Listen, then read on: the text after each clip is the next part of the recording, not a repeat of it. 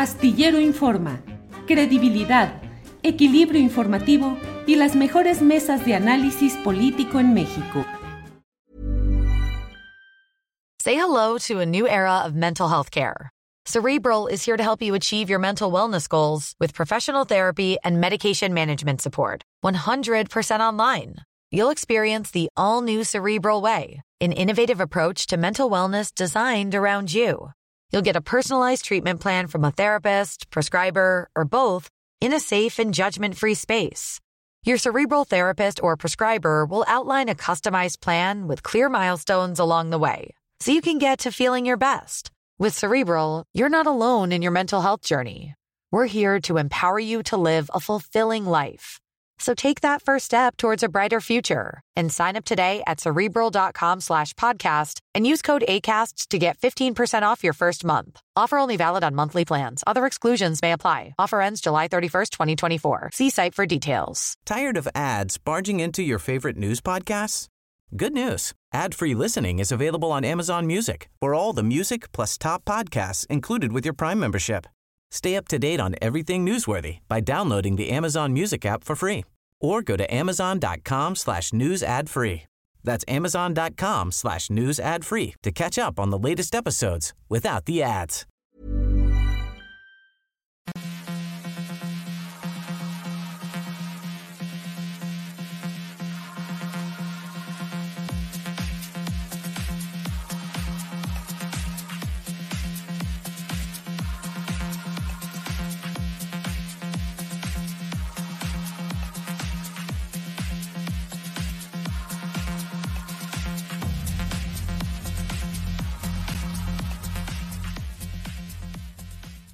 Bienvenidos, bienvenidas, gracias por estar en esta emisión correspondiente al lunes 6 de marzo de 2023. Muchas gracias por acompañarnos. Iniciamos semana y como todos los días en este México nuestro, con mucha información, con muchos temas interesantes, con muchos temas relevantes de los cuales vamos a ir dando cuenta a lo largo de esta transmisión. Gracias, gracias. Llegan por aquí ya los comentarios en el chat. Le invitamos a comentar, a opinar en esta sección del chat de nuestros programas. Gracias y vamos de inmediato con mi compañera Adriana Buentello, a quien saludo. Adriana, buenas tardes, buen lunes, buen inicio de semana. Adriana. ¿Cómo estás, Julio? Muy buenas tardes. Saludos a todos los que ya nos ven por acá, que tengan un excelente inicio de semana. Julio, muy, pues muy caliente también la política, pero bueno, ya acá no sé la diferencia si tú lo notas, el calor que ya no sé cómo quitarme el calor, Julio. Agua, hielitos, el abanico, el ventilador. vamos a tener que poner una sección, fíjate, de la temperatura en, en la Ciudad de México y en otras ciudades que de veras está movido. ¿Quién sabe cómo vaya a venir todo este asunto de los cambios en el clima, Adriana? La temperatura. Así es, Julio, pero Mientras tanto, la política, bueno, no para. Tenemos, por supuesto, que, y tuvimos un fin de semana con mucha información, pero sobre todo reacciones que dignas de analizarse, sobre todo por este artículo de este, pues de este exfiscal eh, William Barr, eh, me parece que es William, ¿verdad? El, nombre, y cómo el presidente, el expresidente Felipe Calderón hizo pues eh, gran alaraca de un supuesto halago de parte de este exfiscal a su gestión y pues colgándose de ahí sobre todo en un momento crucial, Julia, en el que su secretario, el que fue su secretario, ya fue condenado o fue declarado culpable, así que es interesante pues también que vienen las elecciones y cómo esto, pues tú ves este panorama eh, hoy leímos, por supuesto, tu columna y preocupa pues todo el intervencionismo que estemos viendo en estos momentos previo a estas elecciones en Estados Unidos y con una, pues, eh, las ganas que tienen algunos legisladores, Julio, en Estados Unidos de declarar terroristas a los eh, grupos del crimen organizado y qué implicaría para México, Julio. Sí, este es un momento muy delicado y muy difícil porque se da justamente en el en el calendario político electoral más delicado de México, que es eh, el que nos va a llevar ya en pocos meses, Adriana, a tener la definición de los diferentes partidos, de sus candidatos rumbo al 2024. Pero el punto está en que son demasiados los indicios que desde Estados Unidos llegan manejando, eh, proponiendo el hecho de que puedan intervenir las Fuerzas Armadas de Estados Unidos en el combate directo a los grupos que si son declarados como organizaciones terroristas extranjeras, que es lo que proponen 21 fiscales de Estados Unidos que enviaron una carta en ese sentido al presidente Biden de Estados Unidos.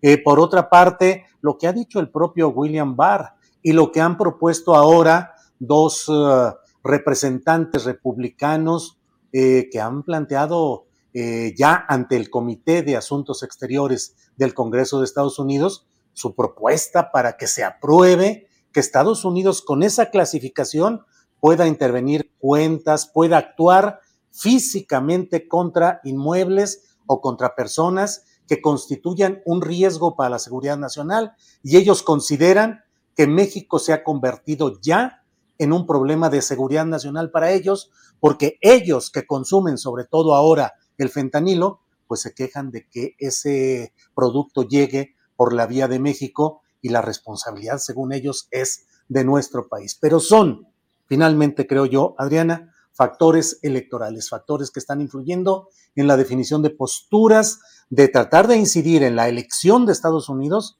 pero también en la elección mexicana, México donde hay algunos políticos que ya están expresando pues su aprobación a que sí se castigue al, a México finalmente, no al gobierno del presidente López Obrador, sino a México con esas declaraciones impensables, Adriana.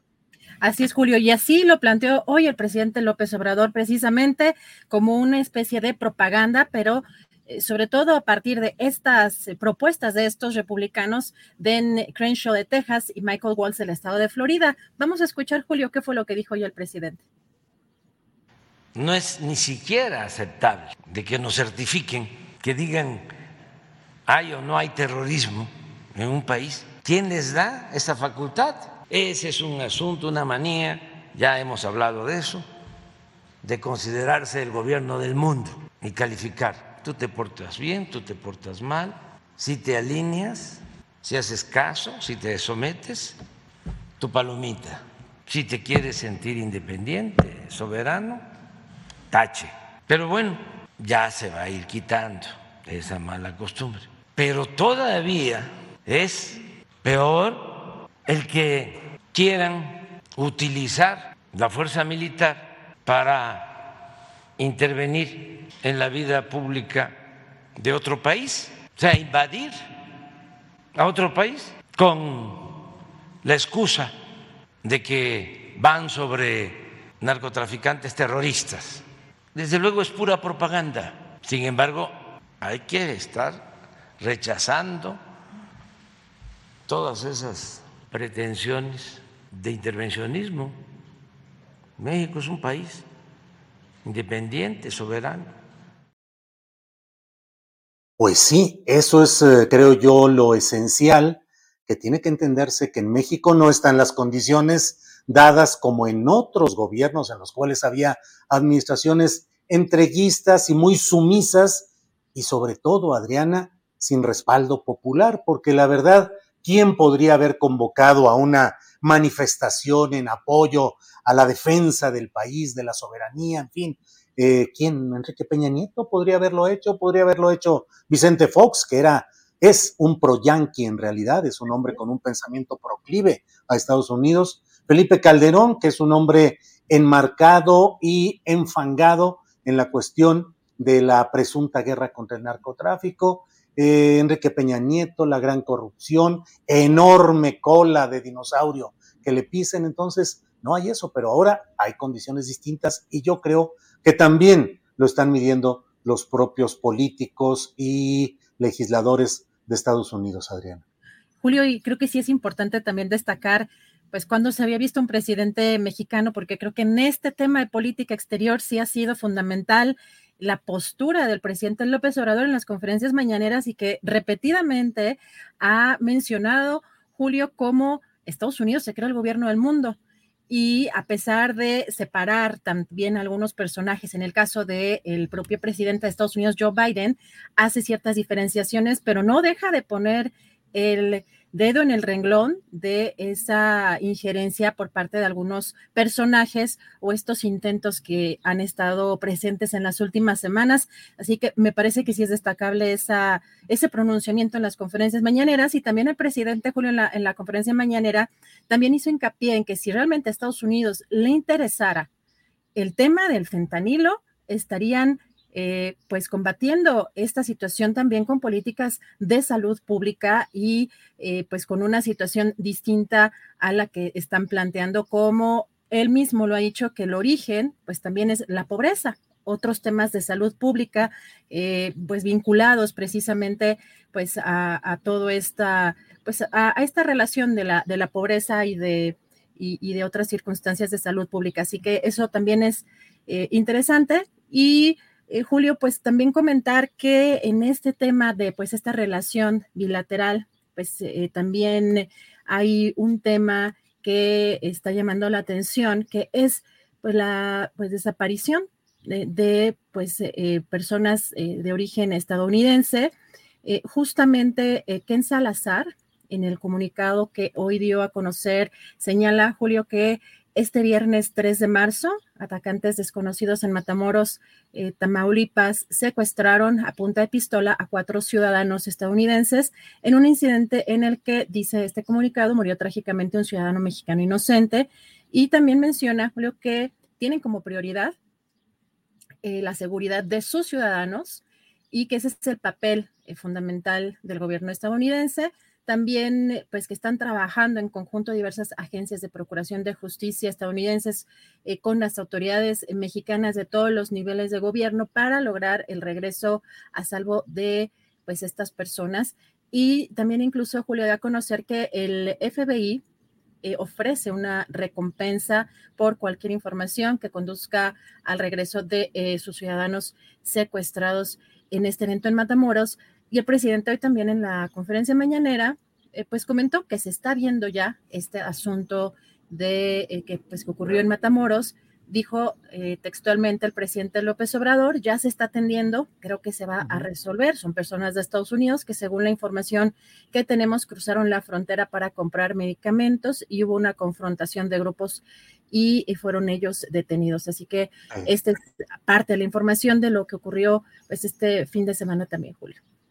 Sí, la verdad es que la frontera norte, particularmente la Tamaulipeca, está ardiendo, esa es la verdad. Acaba de suceder este trágico episodio doloroso, lamentable, del asesinato, la ejecución de cinco jóvenes en Nuevo Laredo, Tamaulipas. Todos los indicios, todo lo que hay hasta hoy, apuntan a que ni hubo armas, ni disparos, ni drogas de parte de los jóvenes. Y pues... Eh, se está eh, procesando por una vía predominante del propio poder militar eh, la responsabilidad que es, asignada a cuatro soldados rasos, creo que son cabos, algunos de ellos, eh, pero sin culpabilidad del mando militar, un capitán de caballería que dice que lo desobedecieron y que ellos, los soldados, dispararon. Y ahora, esto que sucede en Matamoros, recordemos que es Matamoros, Reynosa y Nuevo Laredo, esa parte de la frontera grande tamaulipeca, donde la verdad pues están asentados grupos del crimen organizado muy poderosos, en constante forcejeo entre ellos, pero finalmente con una enorme capacidad de organización, de vigilancia social mediante los punteros o los vigilantes que tienen en todos los lugares. Y bueno, ahora se ha dado este episodio, este suceso muy preocupante de la desaparición de cuatro personas de origen estadounidense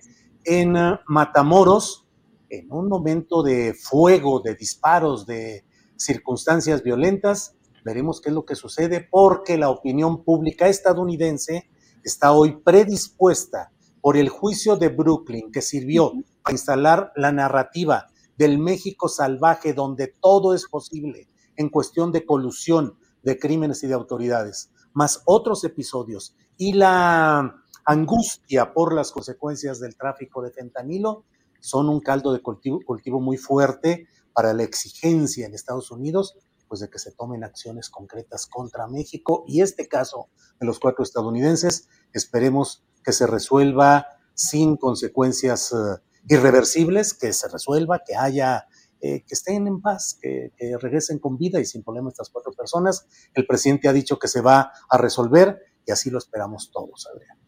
Julio, efectivamente, como lo mencionas, hay una lucha de narrativas en medio de pues este juicio que eh, pues ya eh, dio por culpable a Genaro García Luna, el superpolicía de Felipe Calderón, pero justamente hoy el presidente anunció algo que va a pasar el próximo jueves y que parece que es muy interesante y es hacer la conferencia desde el que fue el búnker, precisamente de este personaje. Vamos a escuchar qué fue lo que dijo. El día jueves creo que vamos a ir a el búnker que tenía García Luna. Eh, vamos a tener ahí la conferencia, ¿sí? Se van a, a rayar por lo que van a ver. Sí, cuando los invitaban a ustedes, no. Este, pero a los machuchones del periodismo que los invitaba García Luna y pantallas y todo. Salían ahí embelesados este, diciendo, qué maravilla, oh, como si eh, enfrentar el problema de la inseguridad de la violencia fuese nada más un asunto de pantallas, ¿no? Y del C5 o el C11. Pues sí, de veras que esa proclividad a la pantalla, no solo por las pantallas, sino por impactar a periodistas que se quedaban deslumbrados ante la capacidad tecnológica de esos gobiernos de, y de la administración de García Luna con esa capacidad tecnológica que finalmente pues de nada servía Adriana porque era una capacidad puesta al servicio de intereses opuestos a lo que se decía y se discursiaba y se boletinaba y se publicaba como los grandes avances en la lucha contra el crimen organizado, cuando ellos estaban metidos, como luego dicen, hasta el codo, si no es que más arriba del codo, Adriana Buentello. Oye, ¿a ti no te invitaron nunca a ese tipo de... No, nunca gocé, nunca gocé de... No, no, no, yo todo el sexenio de, Calderón. no eras machuchón. No, no, no, no era machuchón, no, no, y era, no era bien visto por esos ámbitos, esa es la verdad. Eh, todo ese sexenio yo hice críticas muy duras y muy secas a Felipe Calderón, de quien yo hice el acrónimo de sus dos primeras iniciales del nombre y las tres primeras iniciales de su primer apellido. Así es que yo establecía y decía siempre ese acrónimo de cinco letras por una parte y por otra García Luna pues lo señalaba siempre como el vicepresidente ejecutivo de este país y siempre ponía ejecutivo por la capacidad de ejecutar gente, o sea, por la ejecución, por las ejecuciones que realizaban. Así es que no, nunca me invitaron, Adriana. Pues es que sí, va a estar bien interesante el jueves. Creo que eh, hay, hay, de pronto algunas acciones que lleva a cabo el presidente en materia de comunicación que son importantes y el jueves eh, creo que va a dar eh, para analizar mucho lo que va a suceder allí, Julio. Y bueno, cambiando un poquito de tema, pero también pues está muy involucrado en todo lo que tiene que ver, sobre todo con los señalamientos que ha hecho el presidente desde la conferencia mañanera, porque también la ministra Norma Lucía Piña, presidenta tanto, bueno, del eh, Consejo de la Judicatura Federal y la Suprema Corte de la eh, Justicia de la Nación, hizo un llamamiento en este comunicado que estamos viendo en, pantalla a los jueces a actuar con prudencia y sin cobardía, particularmente por ahí menciona esa, esa frase. Eh, Julio Piña llamó a los juzgadores a ser guardianes de la Constitución, señala que esa es nuestra fuerza, dice, es, esa es nuestra dignidad y al mismo tiempo es nuestra responsabilidad, pero también eh, pide que actúen con independencia, em, también señala que no son tiempos fáciles. Eh, hay que recordar también que el presidente López Obrador acusó eh, pues que el Poder Judicial ha estado con la llegada, particularmente de Norma Piña, pues se ha registrado una ola de fallos en favor de delincuentes. Así que menciona este comunicado. Em, pues que no son tiempos fáciles en ninguna parte del mundo, pero dijo, si actuamos con responsabilidad, con prudencia de juzgadores, sin que se confunda con cobardía, todos saldremos adelante, Julio. ¿Cómo ves este, cómo viste este comunicado? Eh, pues es un comunicado, digamos, declaratorio en el cual advierte pues a los, uh, a los juzgadores que actúen con prudencia, pero sin cobardía. Es decir, la ministra Piña está dando una respuesta política, no directa, sino indirecta, a los planteamientos constantes del presidente López Obrador, que también hay que decirlo, Adriana, ha cargado la tinta con mucha claridad en cuanto al señalamiento constante de las pifias, los errores, los indicios de corrupción de tantas sentencias, porque de pronto, Adriana, se ha venido una oleada, como lo ha dicho el propio presidente López Obrador, de resoluciones judiciales que están ayudando a ciertos grupos políticos. Ya lo hemos dicho en otras ocasiones. La ahora presidenta de la Suprema Corte fue impulsada para ser ministra de la Suprema Corte de Justicia de la Nación durante la administración de Enrique Peña Nieto y particularmente por el grupo nefasto en el manejo de todas las cuestiones jurídicas en esa administración de Peña, que fue el grupo encabezado por el entonces consejero jurídico de la presidencia, Humberto Castillejos, que eran primos que estuvieron manejando todo a contentillo y a favor de los intereses más oscuros. De ahí proviene la matriz, eh, digamos, política que llevó a Norma Piña a ser ministra de la Suprema Corte de Justicia de la Nación. Cuando la eligieron, me acuerdo que yo puse entre signos de interrogación, pregunté en Twitter, ¿Piña es Peña? Bueno, se enojaron algunos, dijeron que no, no es posible que luego, luego de entrada estés con estas cosas. Bueno, pues hoy estamos viendo Rosario Robles, ahí vaya también el abogado Juan Collado. Ya no más falta que todos aquellos que estuvieron en una, en una, en una fiesta del matrimonio de una hija del abogado Juan Collado, que salieron en ola y que pareció un reto a la presidencia entrante del presidente López Obrador, pues ya no más falta que vayan saliendo todos y que todos queden en libertad. Bueno, ¿a qué intereses se está sirviendo en este momento? Y también a grupos panistas o expanistas, la esposa de García Luna liberándole las cuentas, a García Cabeza de Vaca, exgobernador de Tamaulipas. Complicada la situación y esta es una respuesta. Este boletín pues es una respuesta tibia, regularcita, así decir, con prudencia, por favor, pero sin cobardía. Por eso sí es importante lo, justamente el que algunos que no nos acordábamos de cómo había llegado esta persona a la Suprema Corte, el que hay un segmento que eh, les recortamos aquí y que en la plena, en plena comparecencia para ser elegida, pues dijo una serie de obviedades, una clara incompetencia, por lo menos desde mi punto de vista, no supo responder, pues básicamente decía cualquier cosa que cualquier ciudadano de a pie podía decir, o sea, no, no había una eh, preparación, por lo menos en los segmentos y en, en, esta comparecencia que duró pues tres horas, Julio, de este personaje y que podemos poner el segmento también abajo de esta, de esta liga por si alguien lo quiere ver, porque sí es interesante precisamente que hay gente que parece que no está preparada, que evidencia que no está preparada en esos espacios públicos, pero que es impulsada o manejada por otros grupos políticos. Entonces, creo que ahí hay también suficientes pruebas o está suficientemente argumentado eso que tú mencionabas desde esa época, por lo, por lo que vimos en esa, en esa comparecencia fue, eh, pues, eh, eh, realmente impresionante en términos de incompetencia, Julio, pero vamos a ver qué fue lo que respondió hoy el presidente López Obrador a, esta, a este comunicado. Bien, pues vamos. comunicado, pero este, ella está en absoluta libertad de hacerlo. Mi punto de vista es que la recomendación a los jueces tiene que ser el que se respete la Constitución, pero de manera auténtica, no al estilo porfirista, de que se respetaba la Constitución en la forma y se violaba en el fondo. Y la recomendación a los jueces es que actúen con honestidad, que impartan justicia y aunque no estén de acuerdo conmigo la mayoría de los abogados, sostengo que cuando se tiene que optar entre derecho y justicia, hay que decidir por la justicia.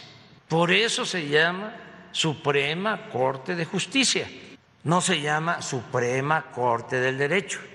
Pero eso también es un asunto que está muy internalizado en el proceder de jueces y de otras autoridades del Poder Judicial.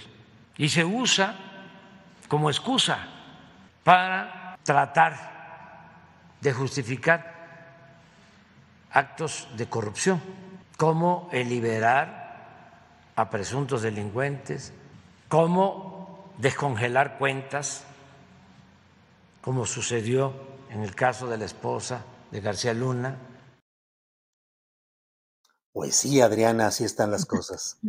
Julio, pues interesante todo lo que está sucediendo. El presidente también dijo que va a dejar, ya no le da tiempo de presentar una reforma al Poder Judicial, pero que va a dejar incluso una lista. Dijo que va a dejar una lista, pues eh, obviamente está pensando en que en el 24, por supuesto, va a ganar su movimiento, pero que va a dejar una lista de reformas pendientes, Julio.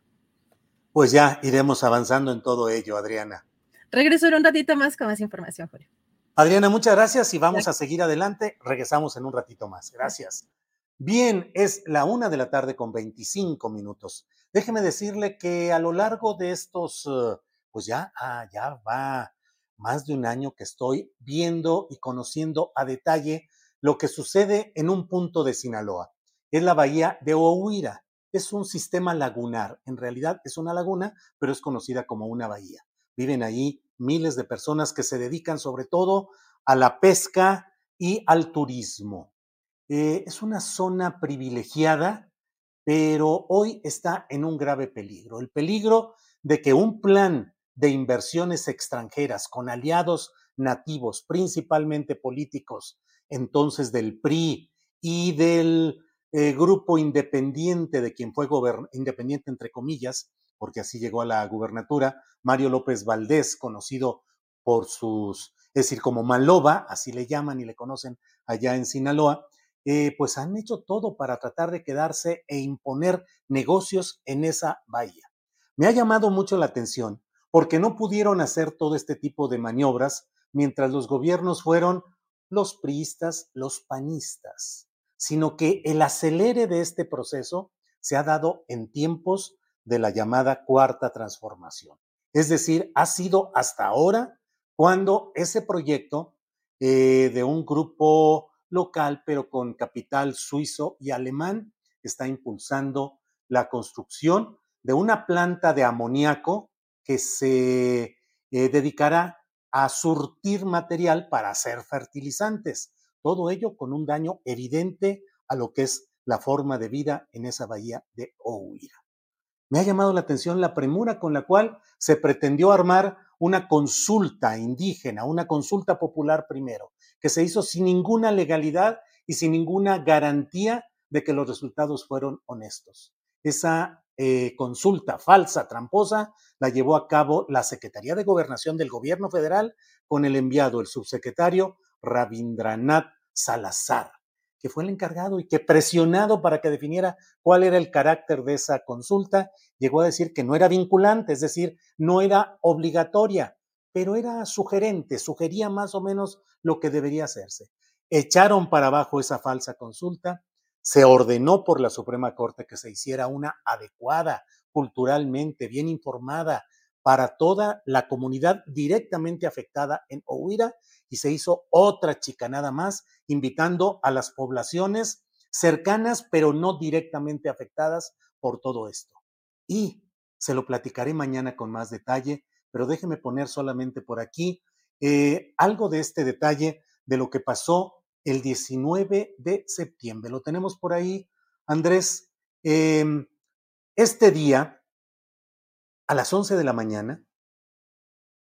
No, no, no, es ah, Andrés es otro en el cual viene lo relacionado con el 19 de septiembre, en el cual un día antes se cerró la consulta indígena en Paredones a las 6 de la tarde y al otro día a las 11 de la mañana, 6 de la tarde, cerraba la votación de la consulta indígena en Paredones, allí en el municipio de Ahome, 6 de la tarde y al otro día, a las 11 de la mañana, ya estaba la Semarnat emitiendo la declaratoria de que ese, si quieres retirar este punto, Andrés, ya estaba eh, la Semarnat, ya estaba colocando eh, otorgando a la empresa eh, GPO la notificación, la manifestación de impacto ambiental. Con esa rapidez, 6 de la tarde cierra apenas la consulta. Allá, 11 de la mañana en la Ciudad de México, ya le están notificando formalmente al representante de la empresa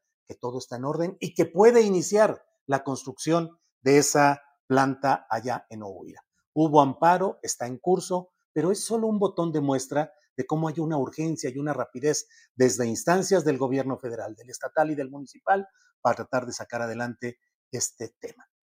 Estuve de visita en Ohuira, estuve de visita invitado por el gobierno tradicional.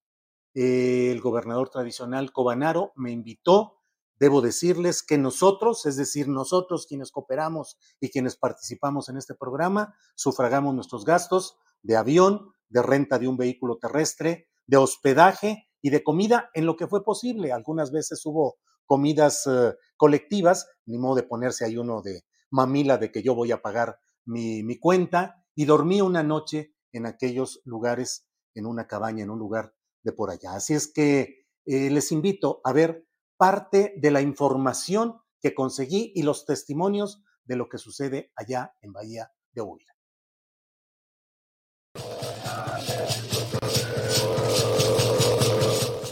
El ecosistema protegido de la Bahía de Huira, sustento vital y económico de comunidades pesqueras, rurales e indígenas del norte de Sinaloa, se encuentra en peligro ante la construcción de una planta de amoníaco de la empresa Gas y Petroquímica de Occidente, GPO, asociada con Proman, una compañía suizo-alemana. ¿Sabías que la planta de fertilizantes GPO es un proyecto totalmente seguro y ecológico? Los pueblos Mayo Lloreme, como los yaquis, mediante amparos y decisiones judiciales, han logrado frenar el proyecto que aseguran afectaría a más de 3.000 familias. Sin embargo, GPO cuenta con el apoyo de servidores públicos de alto nivel, incluidos el gobernador Rubén Rocha Moya, de Morena, y el presidente Andrés Manuel López Obrador, quien considera que el proyecto es fundamental en su plan para la fabricación de fertilizantes a bajo precio para agricultores en el país. Nosotros estamos de acuerdo porque se le consultó a la gente y eh, los agricultores de Sinaloa, de Sonora, pues requieren del fertilizante y se tiene el gas como materia prima em, y estamos nosotros a favor de esa planta, de que se construya. También han fungido como gestores del proyecto el ex candidato presidencial priista Francisco Labastida Ochoa, su hijo Francisco Labastida Gómez, el exgobernador Mario López Valdés Maloba y Gerardo Vargas Landeros, ex secretario de gobierno con Maloba y actual presidente municipal de Ahome.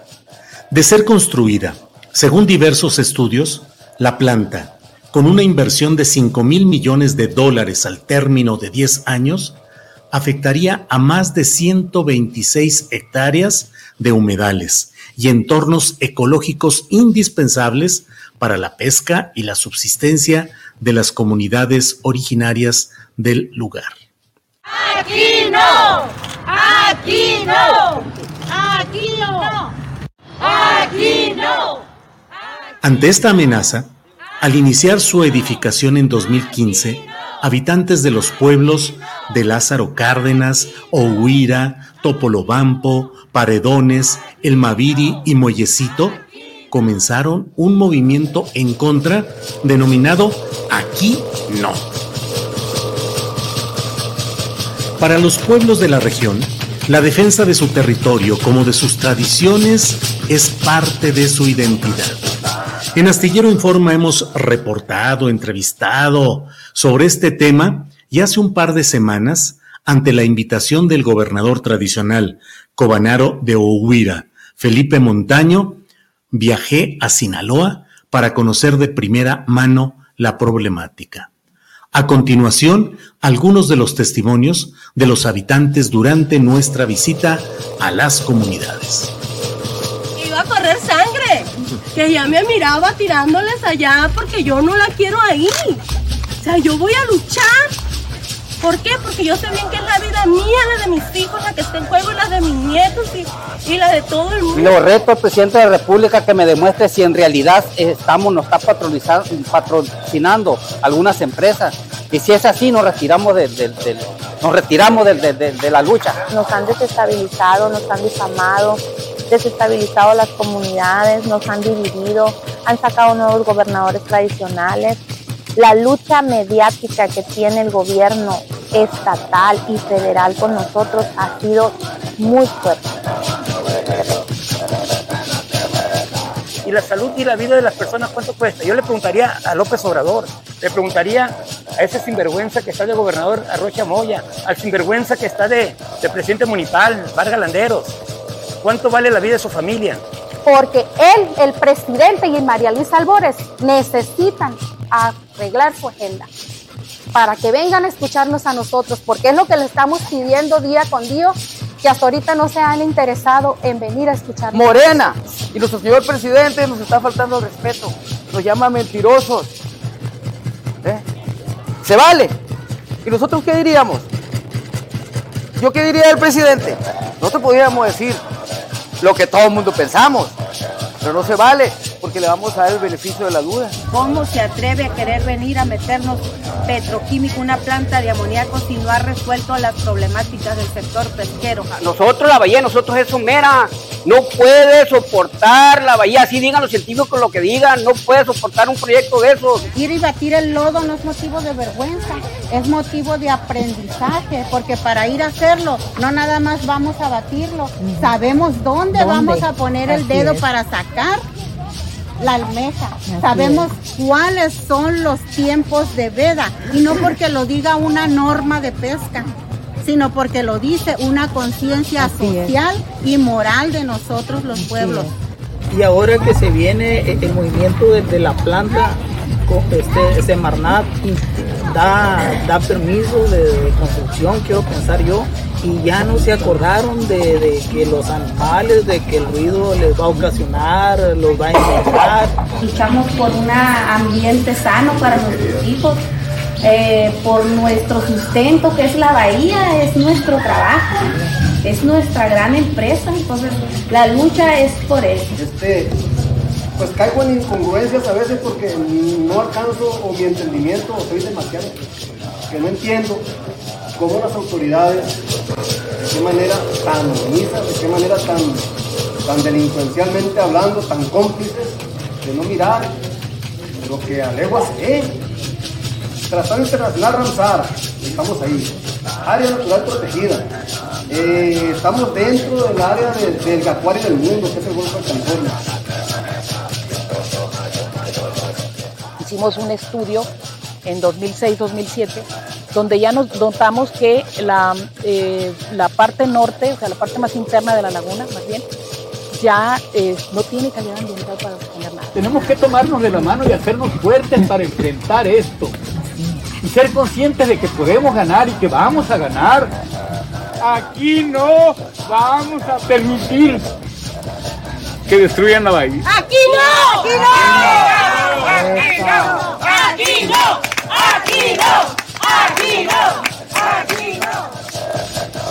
El proyecto industrial se encuentra dentro del sistema lagunar Topolobampo o Huira Santa María, un humedal de importancia internacional protegido desde 2009 por el Convenio Internacional Ramsar, cuya misión, según dice su sitio oficial, es la conservación y el uso racional de los humedales mediante acciones locales y nacionales y gracias a la cooperación internacional como contribución al logro de un desarrollo sostenible en todo el mundo.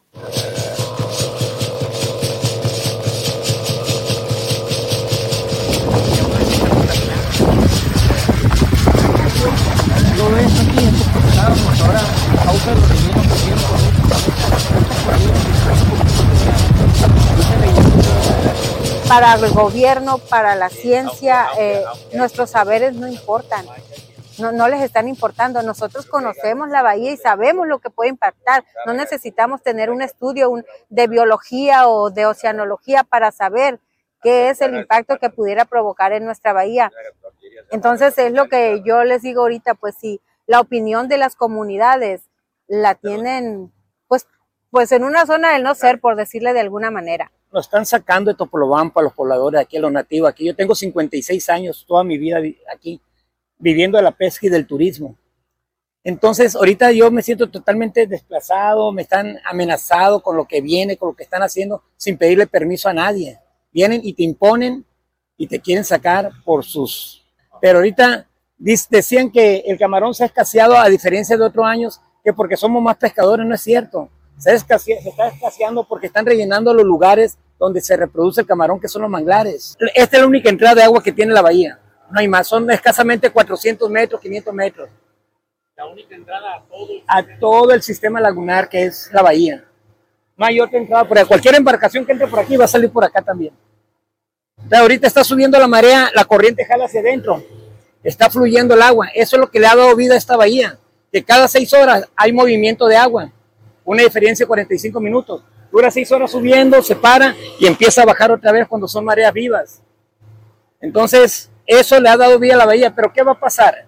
Si nos inundan de empresas, nos hacen un parque industrial aquí, va a llegar el momento que esa, ese, ese movimiento del agua no va a alcanzar a, a sacar tanta contaminación y se va a empezar a echar a perder los suelos, que es donde se produce el, reproduce el camarón y toda la especie ahí. Y yo me pregunto, el día que nos contaminen esta bahía, ¿qué va a pasar con todos los pescadores? Entre Lázaro Carnas, Paredón y Oguira, somos 10 cooperativas.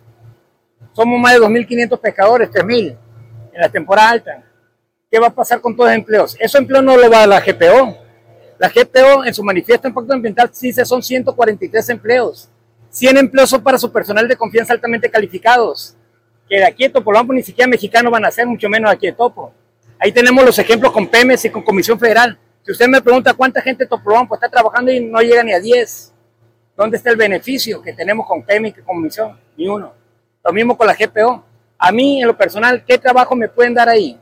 A mis 50 años. Para empezar, después de 45 años no están trabajo. Si me llegaran a dar trabajo por tapar el ojo al macho, de velador, de mandadero, de barrendero, si acaso, ¿cuánto me pueden pagar? 250, 300 pesos. Aquí me lo gano yo, fácil, sin poner en riesgo la, salud y la vida de la población, sin poner en riesgo el medio ambiente.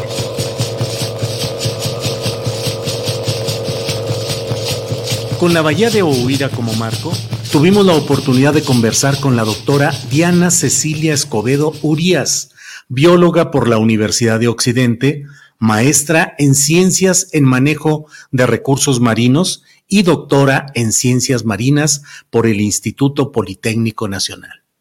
La especialista, que ha dedicado gran parte de su vida al estudio del ecosistema del lugar, nos habló de la problemática ecológica, pero también del temor que otros científicos tienen de realizar estudios que documenten el daño que puede generar la planta de GPO. Sí, aparte nosotros hemos tratado de, de buscar, yo como académica pues me muevo entre, entre el medio académico, mis colegas están asustados. Eh, a muchos que empezaron a luchar junto con, conmigo, pues, este, los han callado, les, los han amenazado que les van a quitar sus empleos o cualquier cosa, ¿no? Y me, me consta, muchos de mis compañeros así están. Y yo busqué, andábamos buscando quién hiciera un levantamiento topo- topográfico, ¿no? Para demostrar que es zona federal. No podemos conseguir a nadie. No, de ese tamaño están las cosas. No podemos conseguir a nadie. Nadie se anima. Y he buscado entre académicos, he buscado, eh, y no, no, no quieren. 125 kilómetros cuadrados. La bahía más grande del, del complejo este, Santa María, que es una laguna costera de aquel lado. Topolobampo, que es la de enlace, y esta que es la del fondo.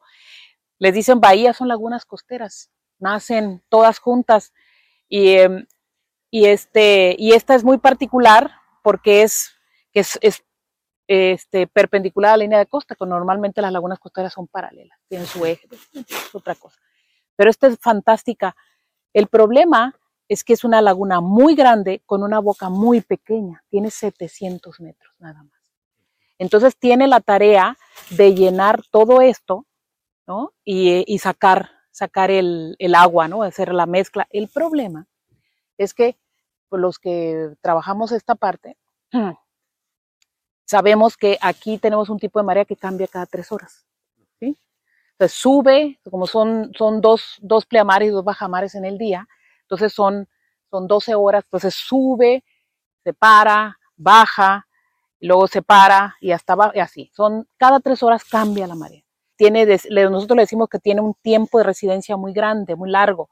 O sea, el agua permanece mucho tiempo aquí, no hay buen recambio, ¿no? Hay estudios de, de 60 días. Entonces, lo que pasa es que cuando entra, entran los contaminantes, la laguna los retiene. Entonces hace mucho daño. Cuando tienes una laguna de tiempo de residencias cortos, como por ejemplo Santa María, que tiene dos días, dos días tarde el recambio, pues los contaminantes se salen. Entonces ya no hacen tanto daño. Hay muchos estudios que se han hecho ya que dice que cualquier contaminante que, se sea vertido aquí va, va a permanecer mucho tiempo y que hay que tener mucho cuidado. Entonces ellos eligen este sitio, ¿no? Porque, pues, no sé, lo consiguieron barato, eh, porque tienen el tren por ahí muy cerquita, el bar, los barcos, porque ellos pensaban usar siempre el muelle de Pemex que está aquí al lado para transportar. Tienen aeropuerto, tienen una ciudad más o menos decente, o sea, Mochis, y eh, donde viva su gente.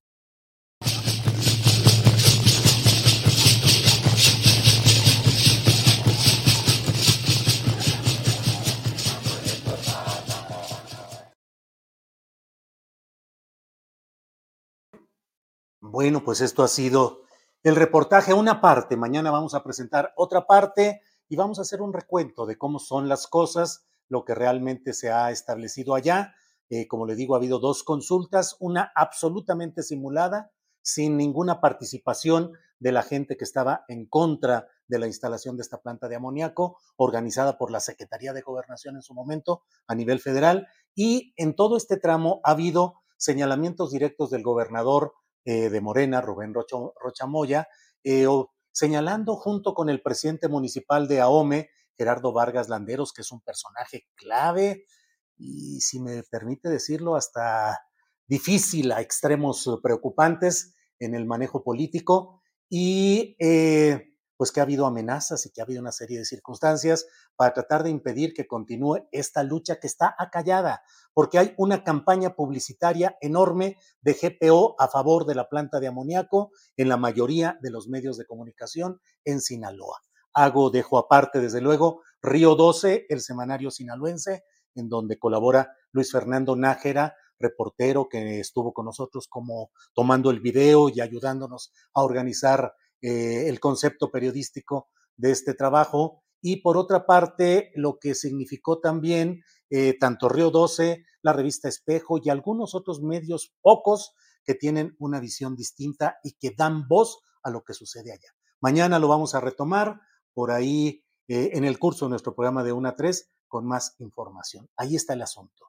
La verdad es que estamos abiertos a la opinión que nos dé la secretaria del Medio Ambiente, la señora Albores, a la propia empresa, a GPO, lo que quieran decir, aquí estamos atentos para darles voz en lo que ellos crean que corresponde a su interés. Pero nosotros fuimos invitados por esa comunidad y quisimos testificar, quisimos ver de manera directa y personal lo que allá está sucediendo. En fin, vamos a seguir adelante. Déjeme ver, déjeme ver qué es lo que tenemos ahora.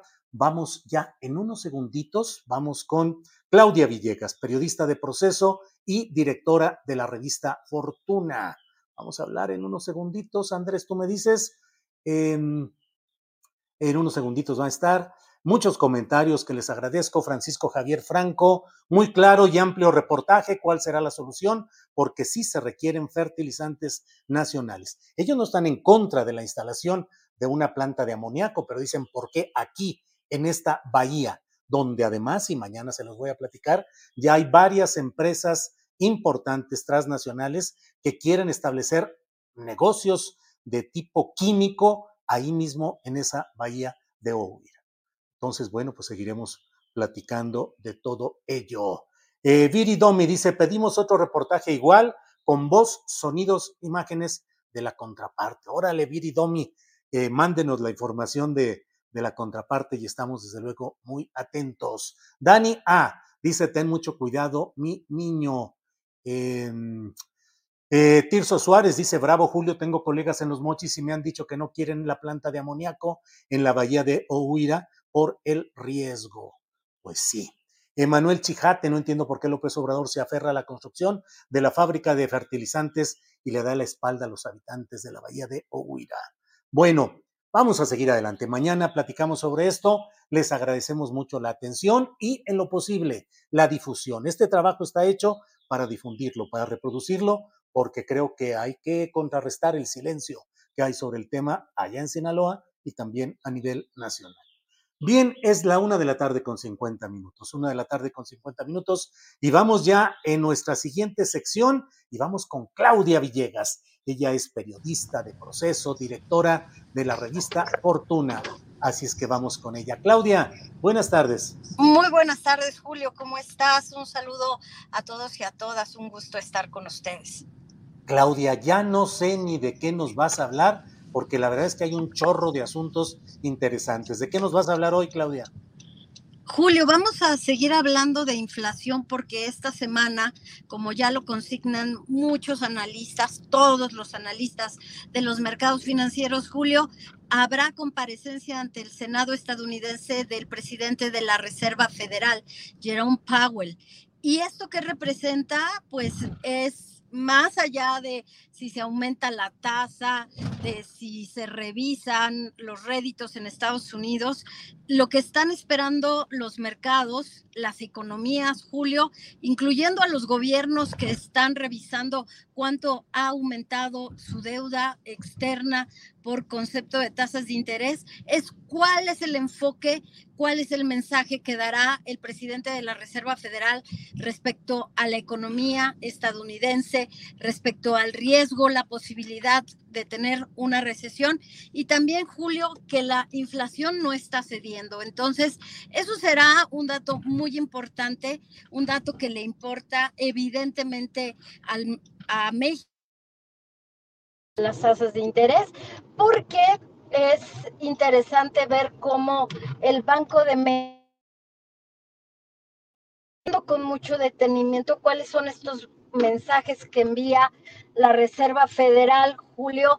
Eh, la vez pasada platicábamos cómo el mensaje que da eh, Irene Cantaello, que es la subgobernadora del Banco de México, respecto a que no hay que bajar la guardia, hay que seguir con el tema del incremento en tasas de interés, pues son esos mensajes que tenemos que estar viendo en el Banco de México, más allá de solo el incremento en tasas de interés, Julio.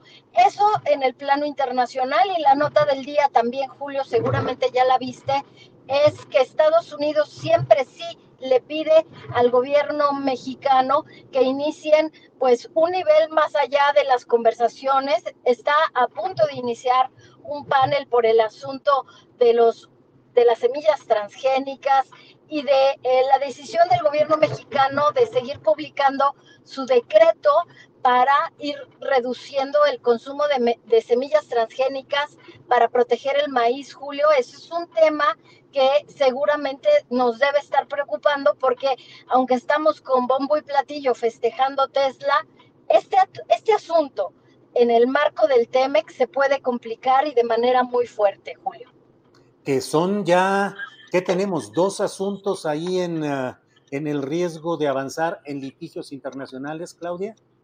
Exactamente. Bueno, pues tenemos el asunto del maíz transgénico.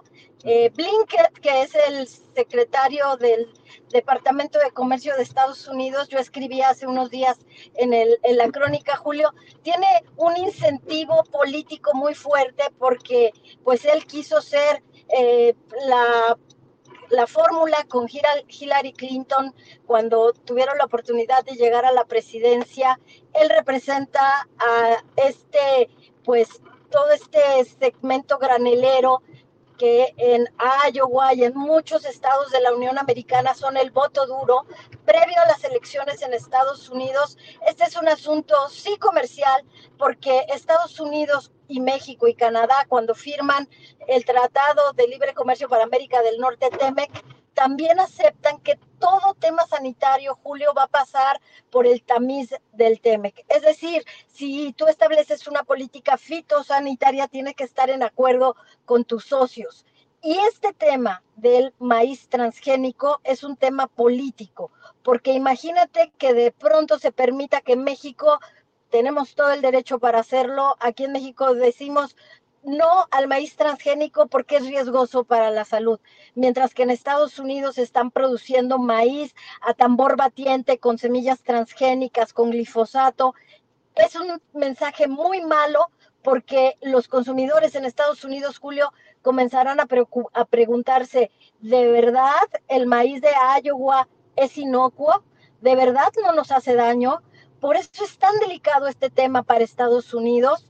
Además de que, claro, Julio, nosotros firmamos un tratado de libre comercio en donde aceptamos este tema de la política fitosanitaria. Insisto, Blinken tiene un incentivo político, pero también hay razones en el marco de lo firmado en el TEMEC que se deberían estudiar porque sería de verdad una fatalidad y fue uno de los riesgos que marcó la Secretaría de Hacienda para el presupuesto de egresos 2023 cuando dijo Julio, uno de los riesgos que podrían afectar la economía es ir a un panel, a, uno, a una controversia con, Estados Unidos y como bien decías Julio, maíz y el otro es el tema de la energía. Eh, Claudia, y estamos viviendo momentos muy acelerados en la cuestión político-electoral. Ahí no hay vuelta de hoja, va todo a tambor batiente. Estamos viviendo momentos muy complicados en la relación México-Estados Unidos en materia de seguridad pública y de los grupos del crimen organizado.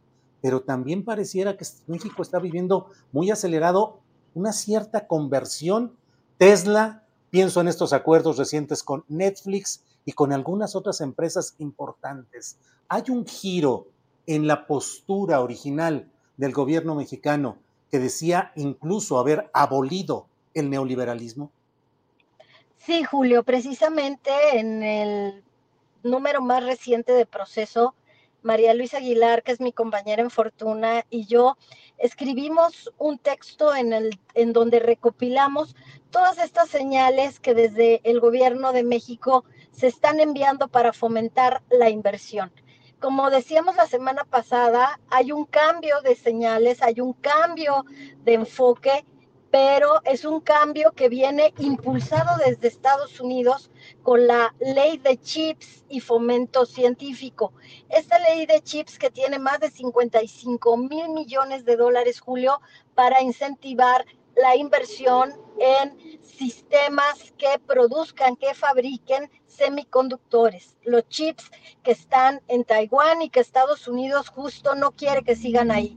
Hoy en Revista Fortuna también estamos informando de esta ley en donde Estados Unidos va a promover un etiquetado en donde los productos made in USA mm, hechos en Estados Unidos van a tener preferencia. Entonces, México tiene esa oportunidad de que venga inversión, pero poco se ha hablado de ello, Julio, que la inversión que viene de Estados Unidos tiene también incentivos fiscales de Estados Unidos. El secretario de Hacienda, Rogelio Ramírez de la O, dijo que no habrá incentivos fiscales para Tesla porque ya de suyo exportar tiene un incentivo fiscal y hay una devolución del impuesto al valor agregado. Julio, entonces la respuesta cortita, lo que me dice, sí hay un cambio, hay una ventanilla única en la Secretaría de Economía que está filtrando todos estos temas delicados. La secretaria de Economía, Raquel Buenrostro, ha estado muy pendiente de todos estos temas, pero insisto, y volviendo al asunto del TEMEC, el asunto de las eventuales controversias se puede complicar, Julio, porque estamos, como bien dices tú, en época electoral en Estados Unidos, Julio. Entonces va a ser un tema complicado porque Estados Unidos quiere la inversión en México, pero también tiene que atender a sus grupos de interés, que son los que pues hacen donativos, allá sí sabemos quién da dinero, entonces son los graneleros, son los acereros, Julio, y también en energía, que ahorita están un poquito distraídos afortunadamente porque están vendiendo diésel a Europa, Julio, están vendiendo también gas natural y como que no les importa mucho México. La respuesta de México, pues ya sabes, fue el mensaje de que México iba a organizar ayuda contra inflación en Centro y Sudamérica, Julio. Claudia, para dejarnos más tranquilos con este escenario económico, ¿qué más nos quieres comentar, Claudia? Ah, muchas gracias, Julio. Me da muchísimo gusto que los deje tranquilos porque yo ando como siempre un poco preocupada.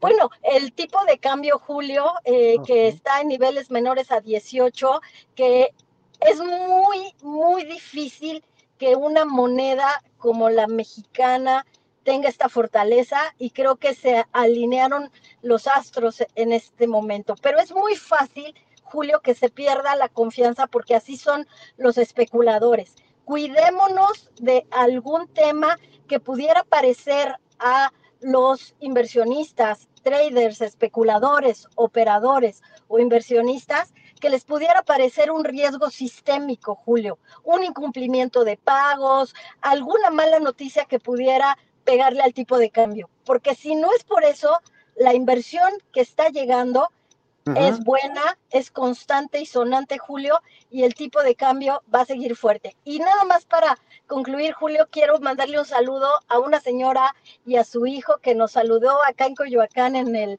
en el centro comercial Oasis y que nos dijo, la vemos cada semana con Julio Astillero y me dio mucho gusto. Ah, muy bien. Pues qué bueno, Claudia. Te agradecemos mucho la oportunidad de platicar los lunes en este espacio en el que nos hablas de economía con visión social. Claudia, pues ahí le seguimos porque ahora política y economía van, caminando juntos. y van con todo. Y sí, lo dije irónicamente que nos quedamos muy tranquilos porque la verdad es que es todo lo contrario. Hay muchos elementos de preocupación. Claudia, como siempre, muchas gracias. Muchas gracias, Julio, y nos vemos en la marcha del 8M. Ahí vamos a estar. Muy bien, sí, claro. Claudia, gracias y hasta pronto. Bien, pues vamos a seguir. Gracias.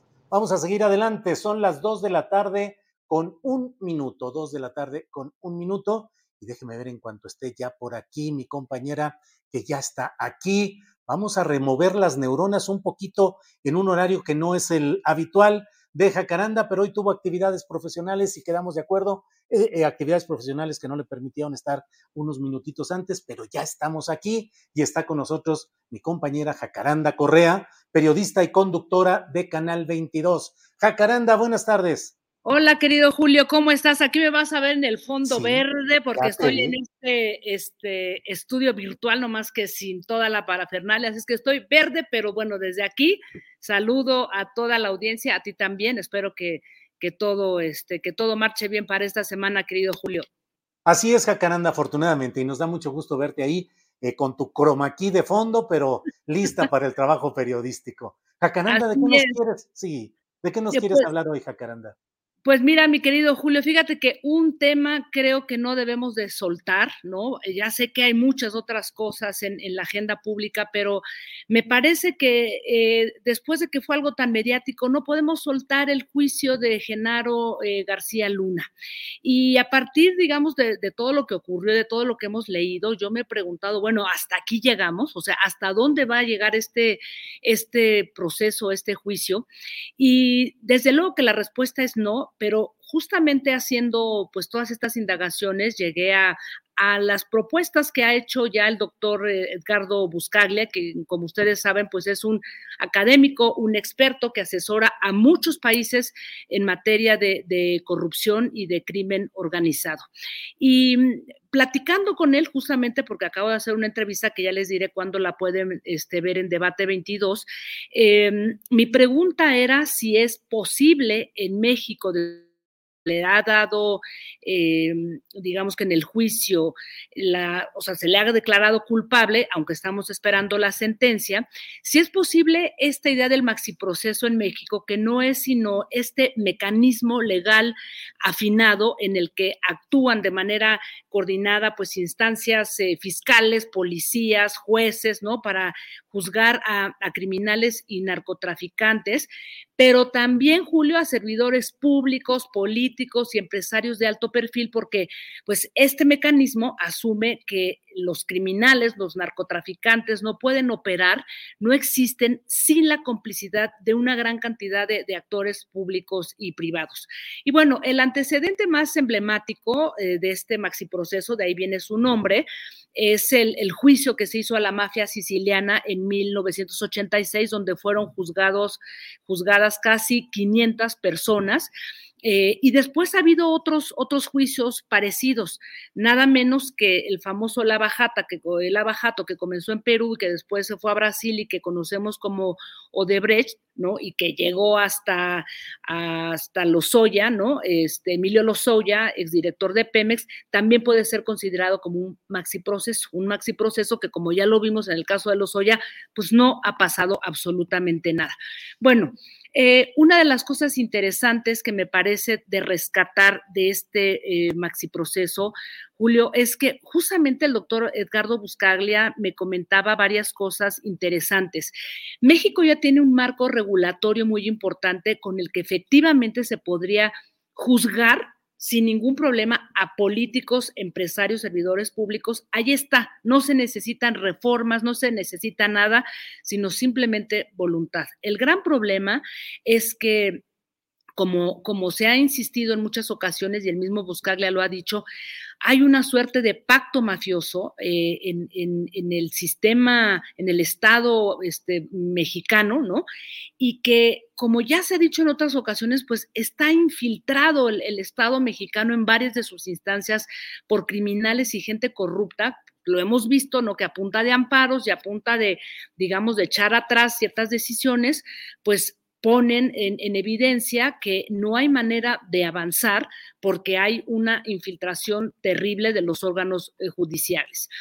Y al parecer, la, la salida, eh, me, decía justamente Buscaglia, es que eh, solamente hay dos maneras. Una, que la clase política que no está, por decirlo, infiltrada o que realmente está convencida de que esto tiene que parar, toque fondo o llegue a un umbral del dolor para que realmente encare este problema, pero no puede hacerlo si no es a partir de la confluencia de varias instituciones, esto que se ha llamado eh, el famoso pool antimafia, y que no es posible echarlo a andar sin el apoyo de la sociedad. Ahorita es a donde quiero llegar a este punto.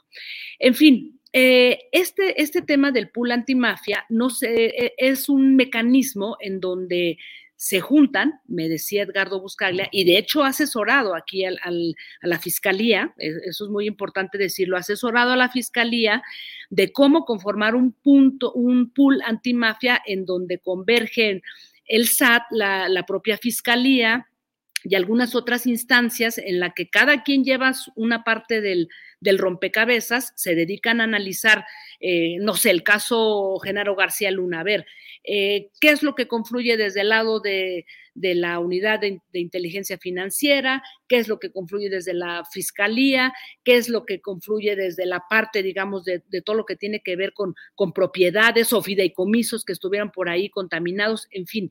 Y todo esto se construye a partir, digamos, de, una serie de reuniones en las que, según eh, me decía Buscaglia, no hay manera de avanzar si la sociedad no tiene dientes para poder, eh, digamos, abrazar este proceso o este pool antimafia. Y me llamó mucho la atención porque esta, digamos que esta, esta mm, manera de cómo puede eh, trabajar la ciudadanía, es una regulación, o sea, leyes que se construyen desde el Congreso, o sea, no es un asunto de participación ciudadana, de que nos ponemos de acuerdo, vamos a marchar y a partir de ahí presionamos a las autoridades. No, lo que me explicaba es que se trata, porque esto ya opera en varios eh, países, 67, si mal no recuerdo, 67 países en el mundo, tienen estas leyes y estos pools antimafia en el que se dota legalmente a la ciudadanía para darle lo que él me cuenta que es como ley de auditoría ciudadana, que nos permita a los ciudadanos, permita a la, ciudadanía de poder abrazar estos procesos en los que pues, se lleve a juicio a políticos o a servidores públicos o a empresarios. De otra manera, no hay forma de avanzar. Y aquí lo que me, me sorprendió es que me decía Buscaglia que esto se había empezado a dialogar con, con, este, con Gertz Manero, este Julio, que en algún momento se estuvieron llevando a cabo reuniones, él, él asesoró, y que de pronto, bueno, pues que fue bloqueado desde la misma fiscalía. Él me dice, yo no quiero decir que sea Gertz Manero, pero su propia gente ya, nos, ya no dejaron que siguieran avanzando estas conversaciones en donde se estaban dando ciertos puntos, eh, cómo caminar con estos pool antimafia.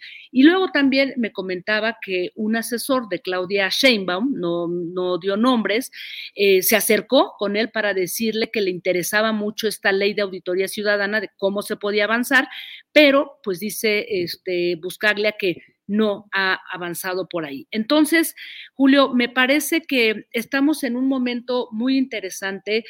Em, de lo que va a seguir el juicio, eh, de lo que sigue después del juicio de, García Luna y después una vez que se dé la sentencia, ¿no?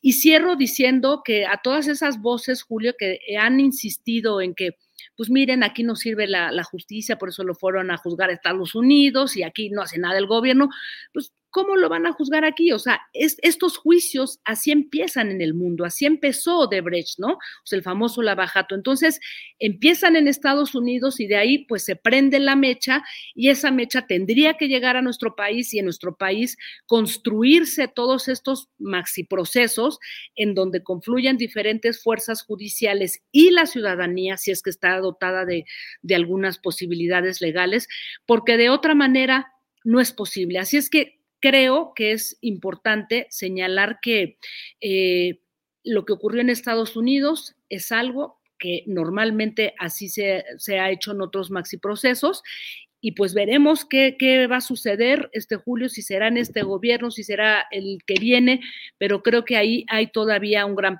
un gran pendiente, este, mi querido Julio. ¿Cómo ves? Say hello to a new era of mental health care. Cerebral is here to help you achieve your mental wellness goals with professional therapy and medication management support. 100% online. You'll experience the all new Cerebral Way, an innovative approach to mental wellness designed around you. You'll get a personalized treatment plan from a therapist, prescriber, or both in a safe and judgment free space. Your cerebral therapist or prescriber will outline a customized plan with clear milestones along the way so you can get to feeling your best. With Cerebral, you're not alone in your mental health journey. We're here to empower you to live a fulfilling life.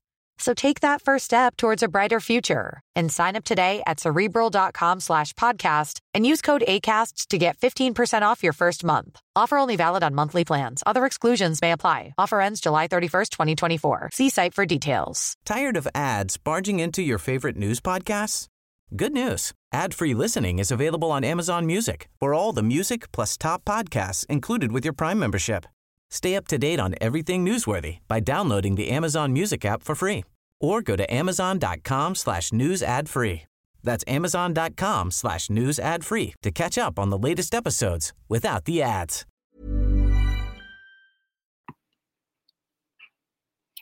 No te escucho. Ay. Ahora ya fuiste tú o fui yo, ¿qué pasó?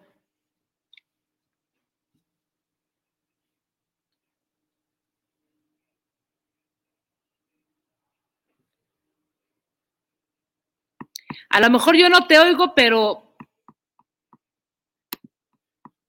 me escuchan. A ver, le estoy escribiendo aquí a Adriana, ¿me escuchan?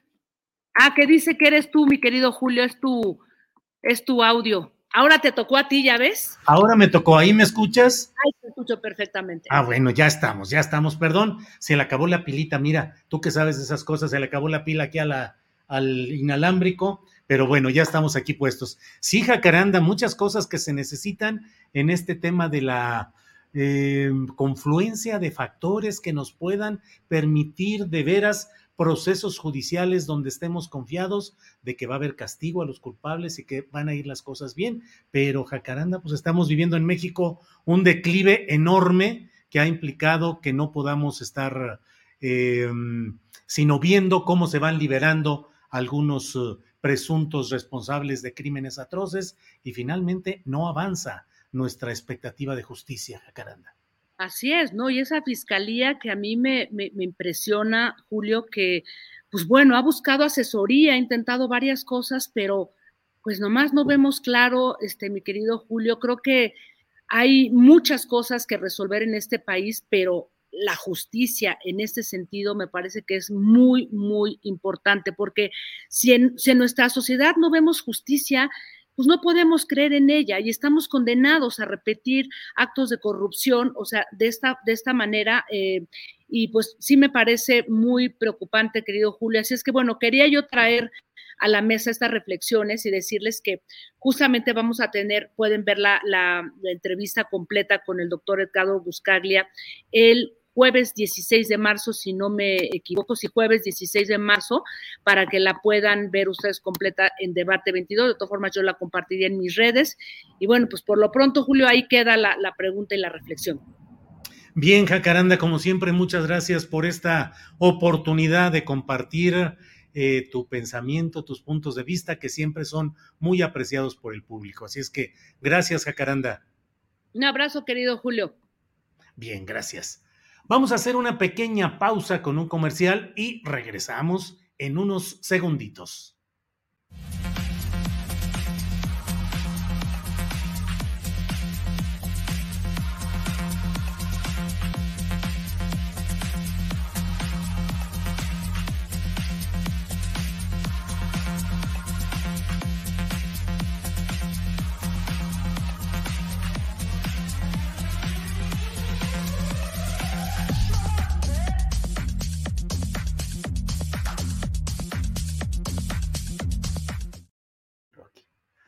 Bien, pues ya estamos aquí de regreso. Muchas gracias. Vamos ahora con un tema muy, ¿qué le diré? Un tema que se suma a los muchos que en este momento están implicados en las relaciones políticas y diplomáticas de México y de Estados Unidos en momentos uh, críticos, difíciles.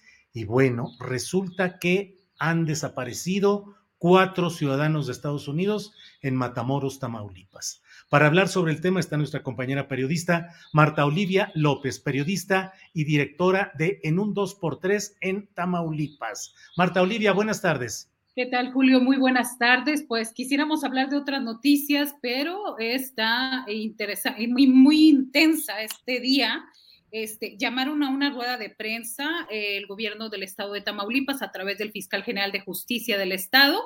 Eh, estaba programada para las 13.30 horas, empezó casi a las 2 de la tarde, acaba de concluir nueve minutos, nueve minutos donde en este comunicado conjunto, fíjate que el fiscal Irving Barrios Mojica se distingue porque habla bastante bajito y a nosotros los periodistas nos da siempre a qué pensar. Cuando habla bajito es que hay muchas cosas ocultas por ahí.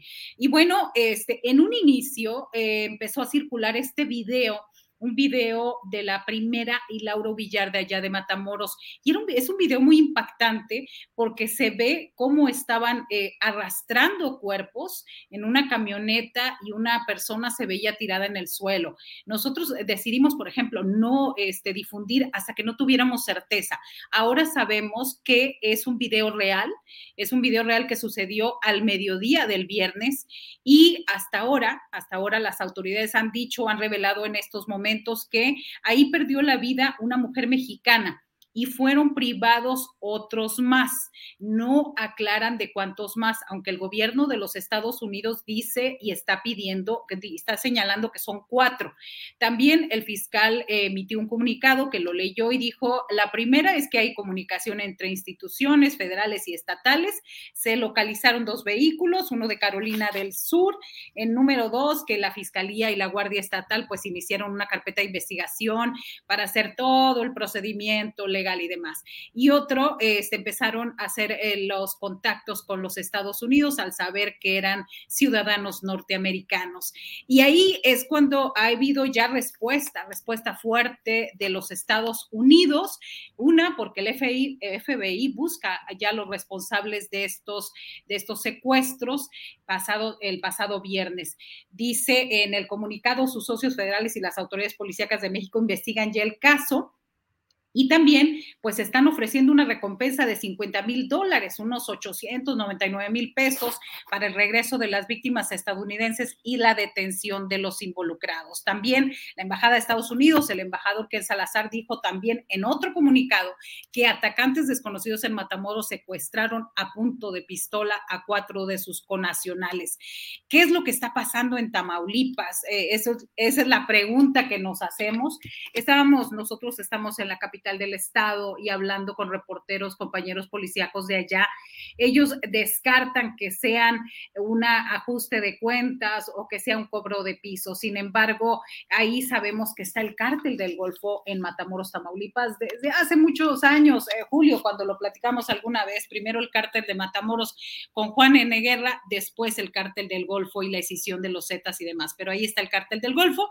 Hay, hay quienes aseguran que podría ser un cobro de cuotas a comerciantes y personas, incluso a los que están pasando de Estados Unidos a México. Y lo que ha dicho el presidente es que iban a comprar medicamento, no se sabe nada hasta el respecto y lo que sí es que los compañeros de la fuente policíaca indican que no solamente es una persona que falleció en los hechos del viernes, sino que hay más, unos esos en la primera y Lauro Villar y otra en el puente Gemelos en el fraccionamiento Lomas de San Juan. Así que, pues pues estos son los hechos, eh, Julio. Bien, Marta Olivia, nos uh, mandaste algunos videos de lo que está sucediendo hoy. ¿Tenemos por ahí alguno ya, Andrés? Déjenme. Sí, vamos poniéndolo, Marta, y vamos lo que quieras comentar al final sobre este video que ya va. Solamente a dos preguntas por la cuestión de las investigaciones. Agradecemos su comprensión. Tiene el uso de la palabra el fiscal y el Muchas gracias. Muy buenas tardes a todos los medios de comunicación que nos hacen favor de acompañarnos el día de hoy a efecto de hacer de conocimiento un comunicado del gobierno del estado de Tamaulipas por conducto de la Fiscalía General de Justicia del estado de Tamaulipas y de la Secretaría de Seguridad Pública informan que respecto a los hechos ocurridos el pasado viernes 3 de marzo en la ciudad fronteriza de Matamoros, en donde perdiera la vida una persona femenina de nacionalidad mexicana y fueron privadas de su libertad, otras más de origen norteamericano y por los cuales la Embajada de los Estados Unidos en México ha emitido un boletín de búsqueda para su localización. Pues sí, Marta Olivia. Esto es, ¿qué está pasando en Tamaulipas? Está muy enrarecido, Julio, y yo quiero decir que se habían tardado. De alguna manera, Francisco García Cabeza de Vaca tenía bajo control y en cuota a muchos cárteles en todo el territorio tamaulipeco.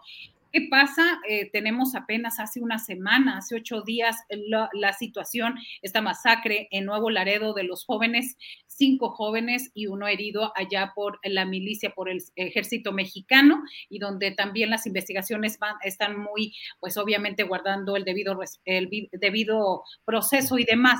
Y apenas estamos pasando esa situación y sigue ahora Matamoros, que fue el viernes pasado. De verdad que las escenas son muy impresionantes porque uno no piensa que a plena luz del día se esté secuestrando y se esté haciendo este tipo de situaciones. Hay quienes aseguran que es eso, el cobro de cuotas, el que no haya un interlocutor de parte de las autoridades, de las nuevas autoridades con los cárteles de ciertas zonas para que esté sucediendo esta, esta, estas cosas, estas ilegalidades. De alguna forma, los fronterizos, los matamorenses, nos hemos acostumbrado ahí a de que siempre hay alguien a quien hay pedirle o pagar una cuota.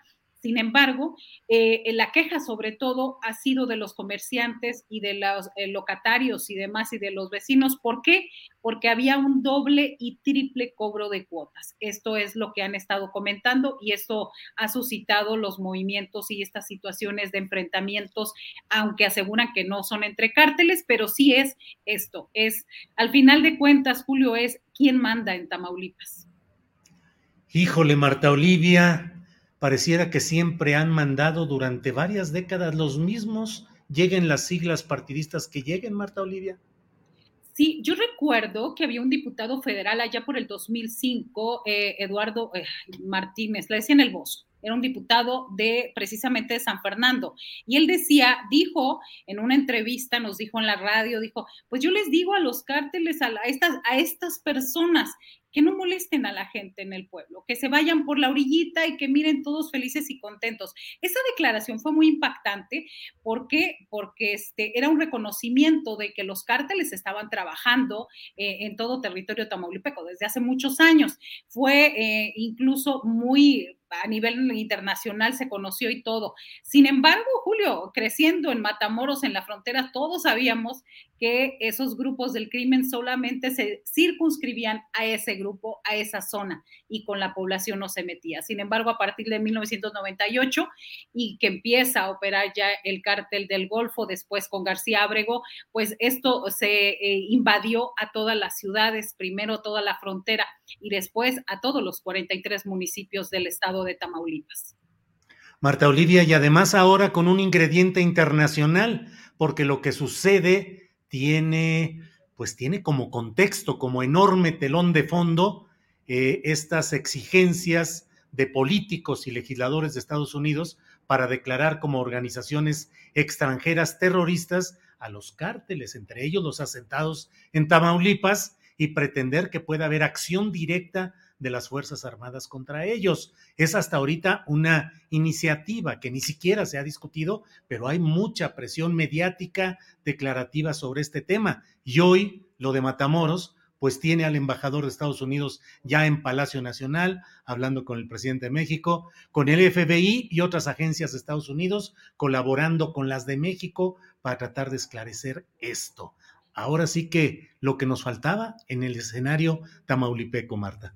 Así es, y el sábado empezó a circular precisamente esa iniciativa que recordemos llegó en enero, desde enero pasado está, y que digamos estaba en estudio en comisiones y justo me parece que estaban esperando un hecho de esta magnitud para empezar con la ola informativa y con la ola de reclamos, Julio. A mí me parece que eh, está aprovechando muy bien Estados Unidos esta situación y bueno, que también en, en, México, pues, ¿qué ha pasado? Eh, ¿Qué ha pasado con el control? Y, y permíteme también comentar que eh, desafortunadamente en el caso de Nuevo Laredo, los jóvenes que ya se supo que estaban desarmados, que fueron asesinados, pues también decimos, ojalá y ahí hubiera alguien detrás para que los defendiera, porque ¿por qué tienen que ser eh, ciudadanos de otro país para que en Tamaulipas y en México se empiece a investigar y se muevan las cosas, Julio? Así está todo esto. Marta Olivia, muchas gracias como siempre. Lo sabes con un gran aprecio, respeto eh, a tu trabajo periodístico, siempre lo digo, no solo valiente, sino valioso. Así es que gracias Marta Olivia y seguimos en contacto. Gracias, muy buenas tardes. Un abrazo a todo el equipo. Hasta luego, gracias. Bien, son las 2 de la tarde con 25 minutos, 2 de la tarde con 25 minutos y bueno, déjeme ver ya estamos aquí puestos para lo que sigue. Son ya las 2 de la tarde con 26 minutos, en unos eh, minutitos. Ya vamos a empezar muy pronto con eh, la mesa de análisis, la mesa de periodismo. Incluso, déjenme ver, pues hay muchos comentarios, siempre felicitando a gracias Marta Olivia. Eh, Eliana Lara dice exacto, Marta Olivia. muchas felicitaciones. Marco Antonio Cruz también a Olivia. Y bueno, pues ahí vamos eh, con toda esta información. Em, hay algunos apoyos económicos que mucho agradecemos, como siempre, a todos quienes nos envían contribuciones para seguir adelante con nuestro trabajo. Bueno, antes de cualquier otra cosa, déjeme ver con Adriana, que tiene por ahí alguna notita o alguna cosa eh, con la cual podemos ir avanzando en nuestro programa. Adriana, Ya estamos aquí de regreso. De regreso, Julio, ya súper acalorada, de verdad que sí me voy a rapar. Estoy pensando lo sería. Ándale, ¿cómo te verías rapada? A ver, imagínate, yo también no, yo me vería como calaca. Muy cabezona, me vería muy cabezona porque sí, sí, sí, es, sí soy muy cabezona. no me daba cuenta hasta que las gorras no me quedan. Oye, y es que el cabello sí nos da mucho calor en cuanto hace una temporada fuerte. ¿A ti también te pega mucho el, el cabello largo? Oye, pues sí, pues que además lo tengo ya hasta abajo de la cintura, es como mi versión náufrago, que no, que no me fui a cortar el cabello desde que agarramos pandemia. ¿De veras? ¿Abajo de la cintura, Adriana? Sí, sí, sí. Así, ya, ya que me llega a las rodillas, ya digo, ya no, ya, no es cierto, no es cierto, pero sí me tengo que hacer algo porque ya el calor me está matando. Fíjate que me ayudó mucho para el viaje. Este, que pues no hacía mucho frío, pero pues ya se aplica como de bufanda. Pero ahorita ya no, este, ya no hay yo que hacer con kilómetros de, de cabello y, y sí, Sí, vamos a hacer algo con, con, eso porque se ve que viene tremendo, Julio, el calor, pero vamos a, platicar, Julio, ahora que salió un comunicado hace unos minutos, Julio, de Movimiento Ciudadano, que yo creo que también ya debes de haberlo visto por ahí ya en, los medios de comunicación, pero fíjate lo interesante de lo que está pasando en la política, sobre todo en estas elecciones para este año, porque dijo en este comunicado un Movimiento Ciudadano que no va a participar en las elecciones ni de Coahuila ni del Estado de México, debido, Julio, a que consideran son una farsa. En seis puntos explican, por un lado, que la vieja política ya se pactó, que la única alianza es la del PRI con Morena. Dice también que el resultado ya se conoce desde hoy y que van a entregar, el PRI va a entregar el Estado de México a cambio de quedarse con Coahuila. Dice textualmente Julio, es muy sencillo de demostrar el pacto. En Coahuila los partidos del presidente, el Verde, Partido Trabajo y Morena, van separados para que gane el PRI y en el Estado de México vamos a ver a toda la maquinaria priista trabajando en favor de Morena. Dice, elección tras elección, el PRIAN ha culpado a Movimiento Ciudadano de sus derrotas y Morena nos acusa de ser comparsas del PRIAN. En esta elección no tendrán ningún pretexto para seguirnos culpando. Se va a demostrar que la única alianza es la del primor. ¿Cómo ves, Julio, este comunicado de prensa?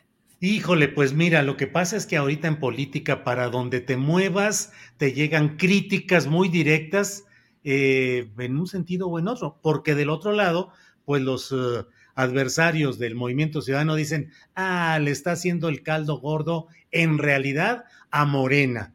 Y dicen los panistas y los priistas eh, y los del PRD, que, en realidad MC y Dante Delgado están jugando al esquirolaje político para, con su ausencia en el Estado de México y en uh, Coahuila, en el fondo ayudar a Morena. Así es que unos acusan a Dante Delgado de ser un esquirol que ayuda a Morena. Y del otro lado, los de Morena también lo repelen. Total, lo cierto es que en números fríos, eh, ahí la lleva Movimiento Ciudadano, con la apuesta de mantenerse, digamos, eh, al margen de las alianzas con los partidos que han hecho ya bloques, uno encabezado por Morena, otro encabezado por el PRI y el PAN. ¿Quién sabe hasta dónde le alcance la gasolina al MC para mantenerse en esta pretensión de ir solito por su lado? Pero bueno, pues ahorita ya sabes, Adriana, ahorita y siempre la política es apariencia, zigzagueos,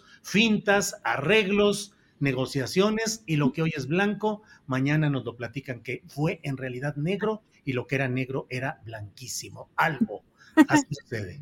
Así es, pero sí estuvo muy interesante el comunicado, el término de las matemáticas que aplicó en este comunicado, Julio. Y nada más, eh, antes de entrar a la mesa, eh, comentar este video también que hoy pudimos tomar ese segmento de la conferencia mañanera, sobre todo porque próximamente vamos a ver también eh, pues este evento ahora del propio presidente en aniversario a la expropiación petrolera y, e invitó Julio hasta sus adversarios. Vamos a escuchar qué dijo. Estamos invitando a toda la gente que asista al Zócalo. Es el sábado 18 de marzo a las 5 de la tarde.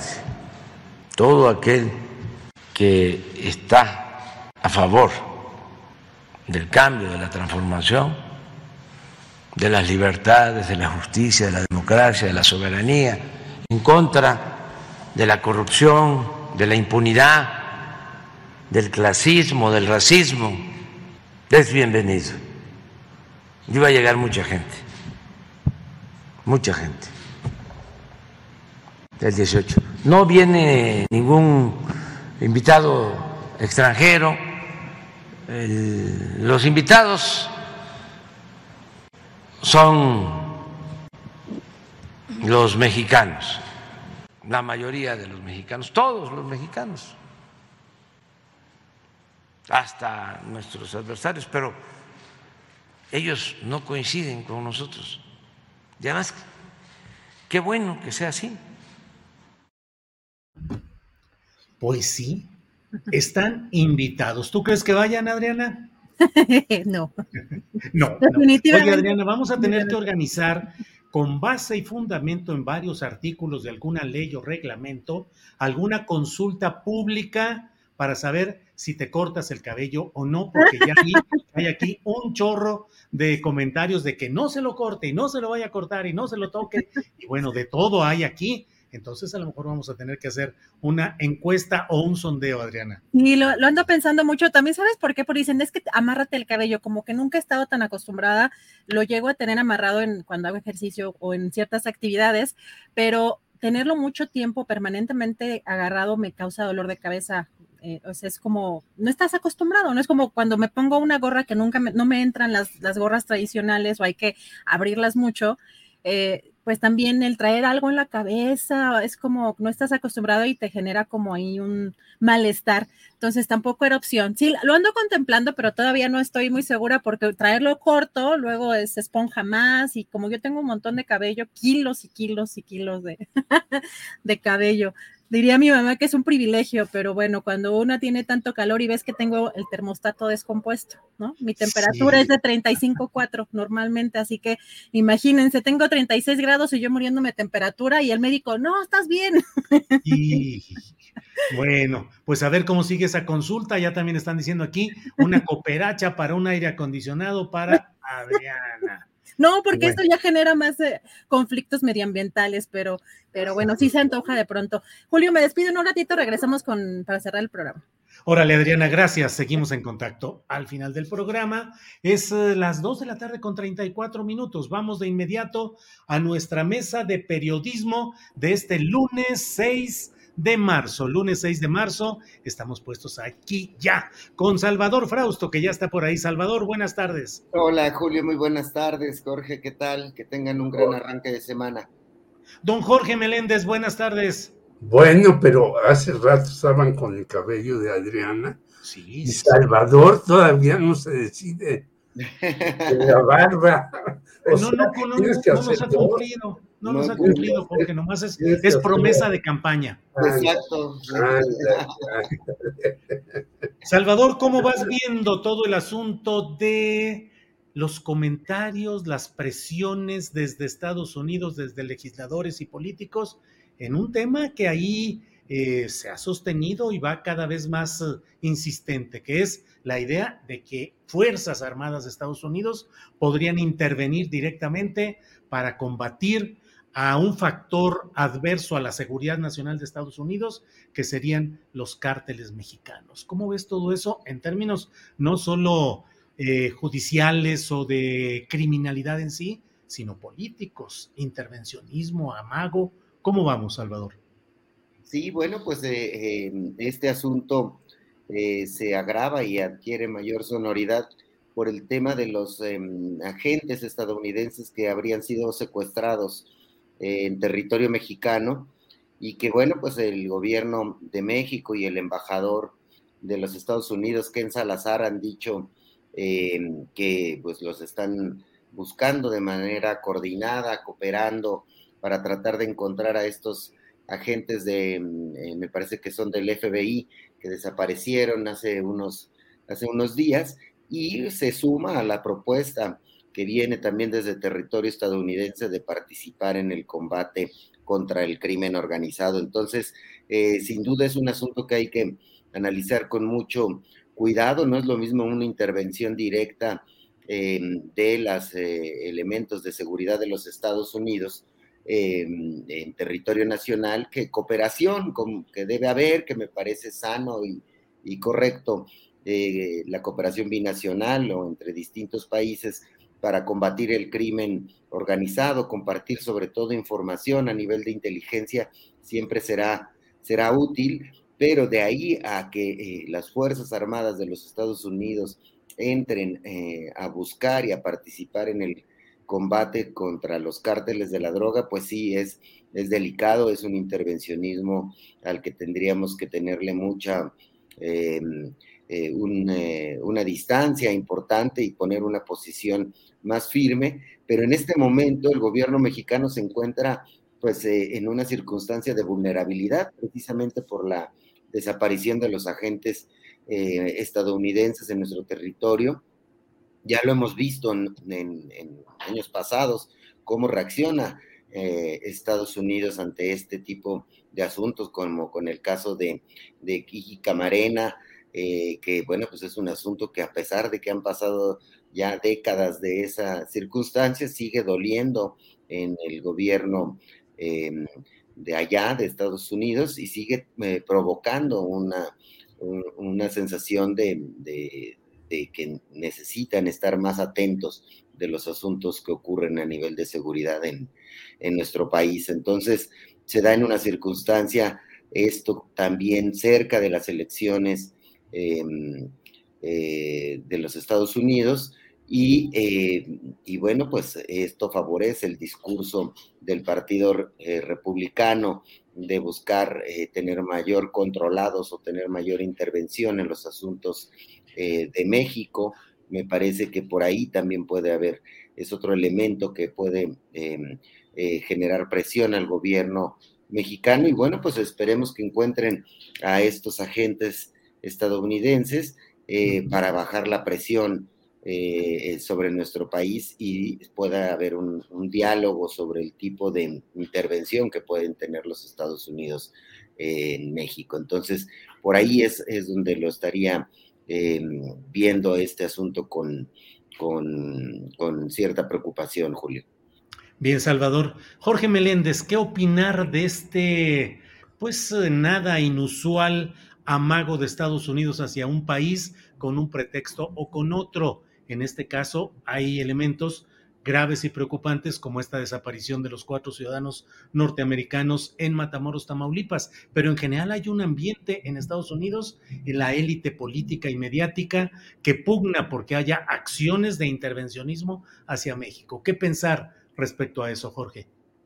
Bueno, esto de que hay narcoterrorismo en México es algo que ya se han pronunciado algunos periodistas desde hace años. Ya han dicho que están aquí metidos en México los miembros del ISIS y de otras organizaciones terroristas y que tienen contacto con los diversos cárteles, tanto de Jalisco Nueva Generación como de Sinaloa, etcétera, etcétera.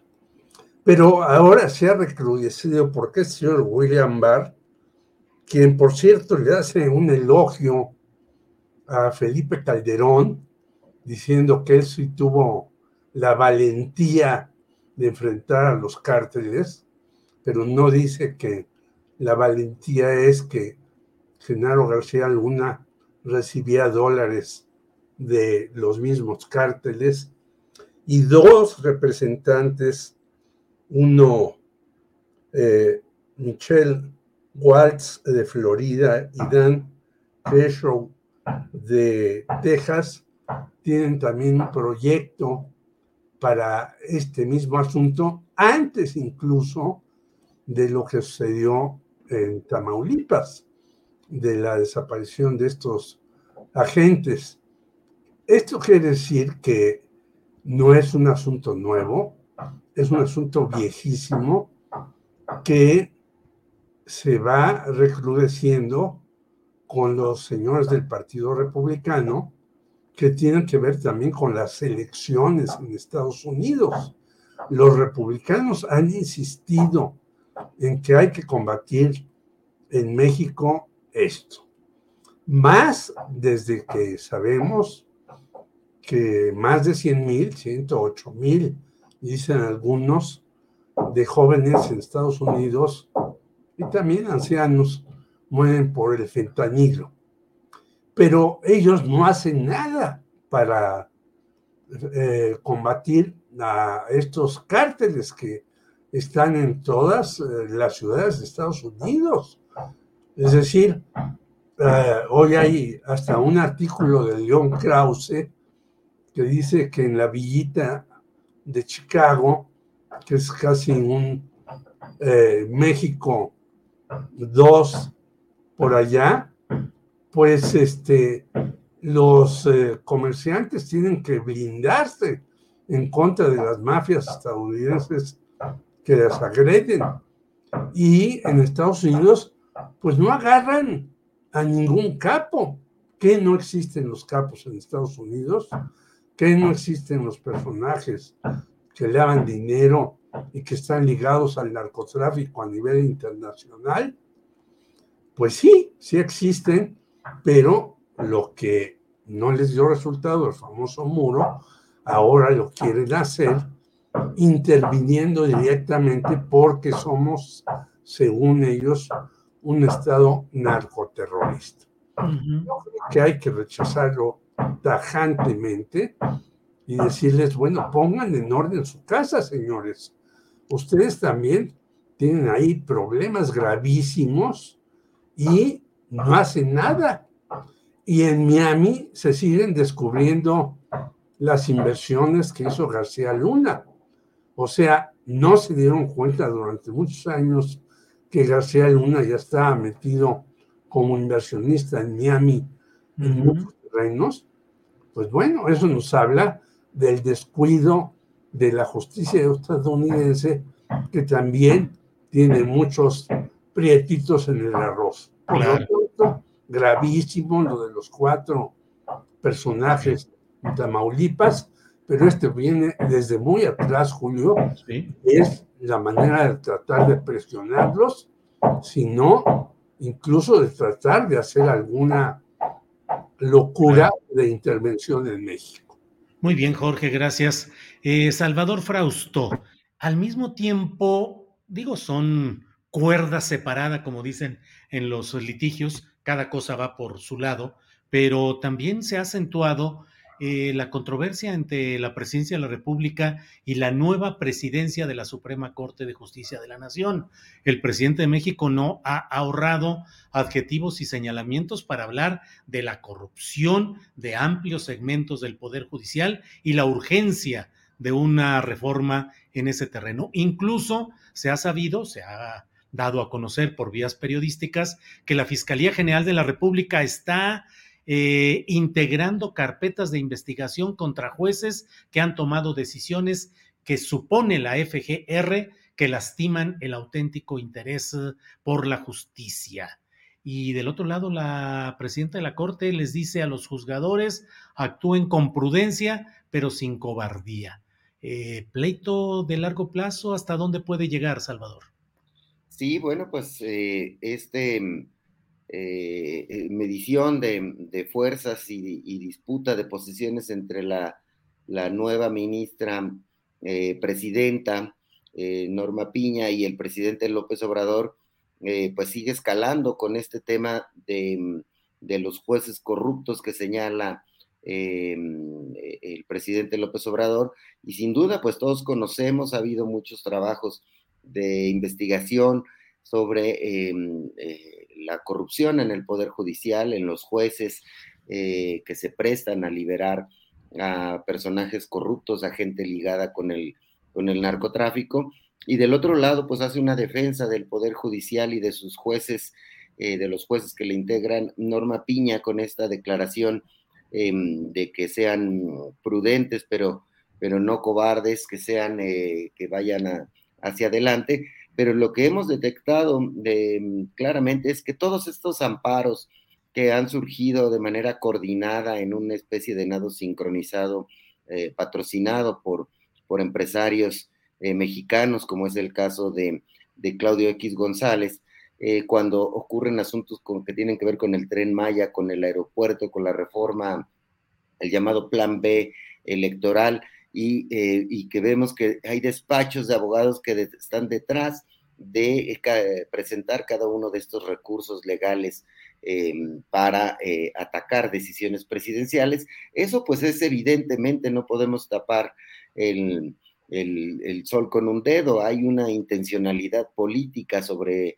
eh, de presión sobre el Poder Judicial y es evidente, ahí está, no lo pueden, no se puede negar, se ha demostrado, y esa jugada política eh, pues cae en manos y en decisiones de jueces y de eh, eh, personajes del Poder Judicial que pues están jugando, ya sea por intereses económicos o por presiones o incluso por intereses de, amistad, de compadrazgo o, incluso ideológicos, em, jugando del lado de el frente, digamos, el frente opositor patrocinado por eh, empresarios de nuestro país. Entonces, eh, esa disputa creo que la única manera de, solventarla es a través de una reforma judicial que le ponga eh, vigilancia estricta a los jueces y a las decisiones que se van tomando en el Poder Judicial.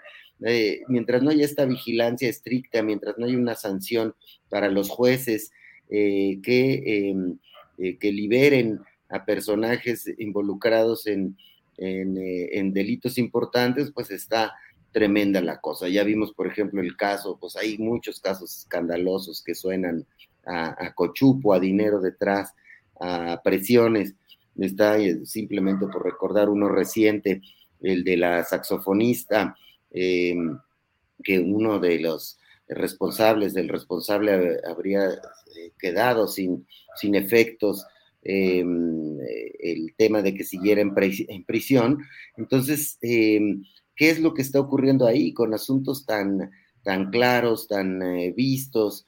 Em, y pues eh, con una serie de decisiones que hacen pensar lo peor del Poder Judicial. Ya no digamos los casos que ha habido muchos de narcotraficantes que en sábado salen de, de, prisión por decisiones de los jueces o personajes que perdemos de vista y luego mm, vuelven a ser recapturados porque mm, extrañamente salieron de, mm, prisión eh, por carpetas mal integradas, por decisiones de jueces. Sin duda hay una corrupción tremenda en el Poder Judicial y en los jueces que debe ser eso tomado en cuenta y debe ser eh, eh, abatido a, través de, de, una reforma judicial que le ponga más dientes a a los mecanismos de control y de vigilancia.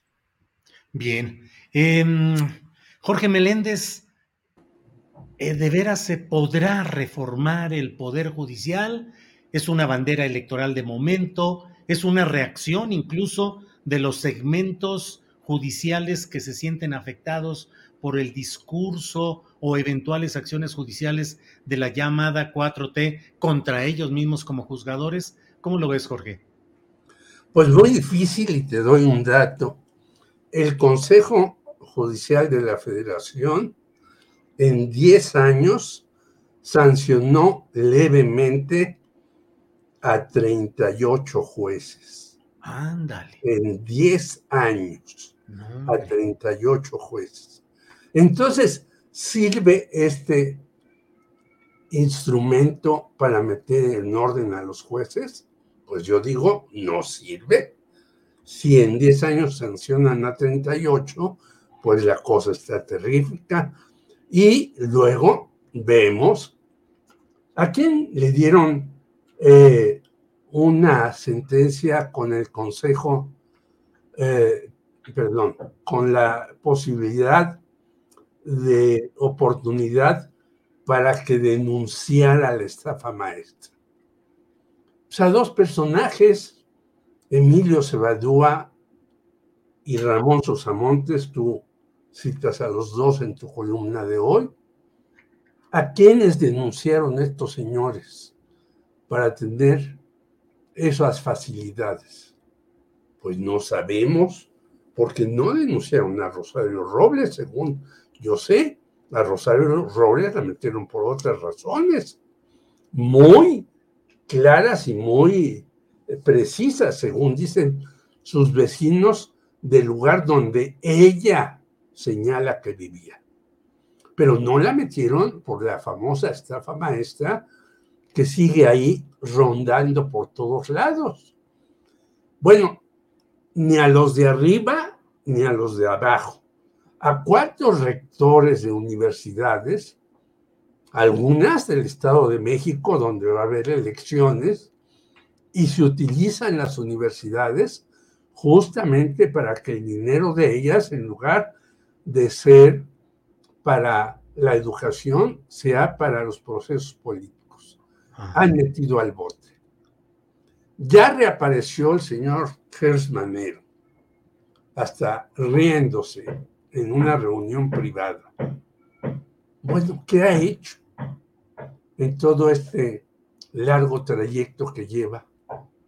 Si el Consejo de la Judicatura y Gertz Manero no hacen nada, pues las prédicas de la señora Norma Piña se quedarán en eso. No hay que ser muy benévolos, pero sí hay que ser muy enérgicos. ¿Enérgicos contra quién? Yo le preguntaría a la señora Norma Piña. Y es una pregunta, no la estoy atacando. Porque si su consejo de la judicatura no funciona, pues cómo va a meter al orden a una bola de jueces que lo mismo protegen a Luis Carlos Palomino, a Francisco García Cabeza de Baja, que por cierto está metido en narcotráfico, y no lo digo yo, lo dice el cártel del Golfo, y muchas personas más a la esposa de García Luna y un inmenso etcétera, en donde están estos señores dos que yo señalaba al principio, Emilio Cebadúa y Ramón Susamontes el Regamor. Así pues, no hay que hacer declaraciones, sino hay que hacer acciones y esperamos que la señora Norma Piña pase de los dichos a los hechos se pare, se siente o se salga del auditorio cuando le dé la gana. Bien. Em, ¿Qué pensar, Salvador Frausto, de lo que va a suceder este jueves cuando la conferencia mañanera de prensa se realice en el famoso y fabuloso búnker que tuvo en su momento Genaro García Luna? parece así como escenario para empezar una novela negra de esas de todos los asuntos y entre telones policíacos y demás. ¿Qué esperas como periodista de asomo, del asomo que tendrán los medios, desde luego seguramente, obviamente Milenio estará ahí, eh, de lo que sucederá en ese búnker de García Luna? Sí, bueno, pues la novela negra ya arrancó, pero el presidente López Obrador eh, le está poniendo... Eh, la sal y la pimienta al asunto, ¿no? Es decir, al llevar la mañanera a eh, el búnker de García Luna, pues sin duda pone todos los reflectores sobre, sobre este asunto, eh, pero yo sigo impactado con el juicio eh, que se llevó a cabo en los Estados Unidos, donde vimos la, la gran historia del narcogobierno de aquella época. No quiere decir que ahora no existan complicidades, pero es brutal la cantidad de testimonios que surgieron ahí en el, en el juicio de, Nueva York.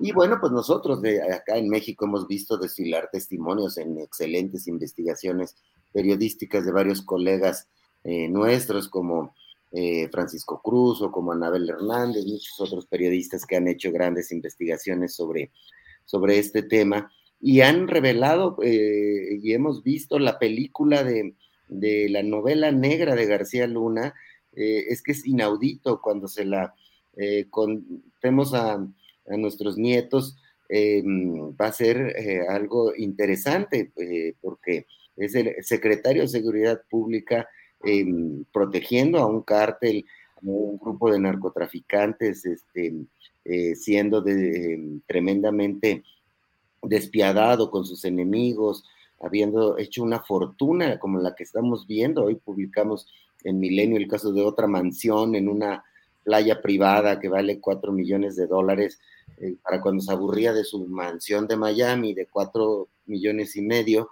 que es una cosa de ultra, ultra lujo, pues se movía a su, a su playa privada a, a, pasarla este, eh, sin las miradas de, de nadie más que de sus propios cercanos. Y pues son 19 propiedades de García Luna em, las que em, ya están eh, registradas, eh, o por lo menos que están en el ojo de la UIF, que em, pues lo que estaría cambiando el gobierno mexicano es de los recursos de esas propiedades eh, para que queden del lado, lado mexicano esos, esos recursos. Entonces, sí, la novela negra de García Luna va a dar para películas, series, en el futuro reciente, eh, próximo más bien, y, em, y cómo alimenta, eh, ha sabido alimentar el presidente López Obrador ese asunto, pues sí, está tremendo, porque tiene de todo, tiene corrupción, tiene narcotráfico, tiene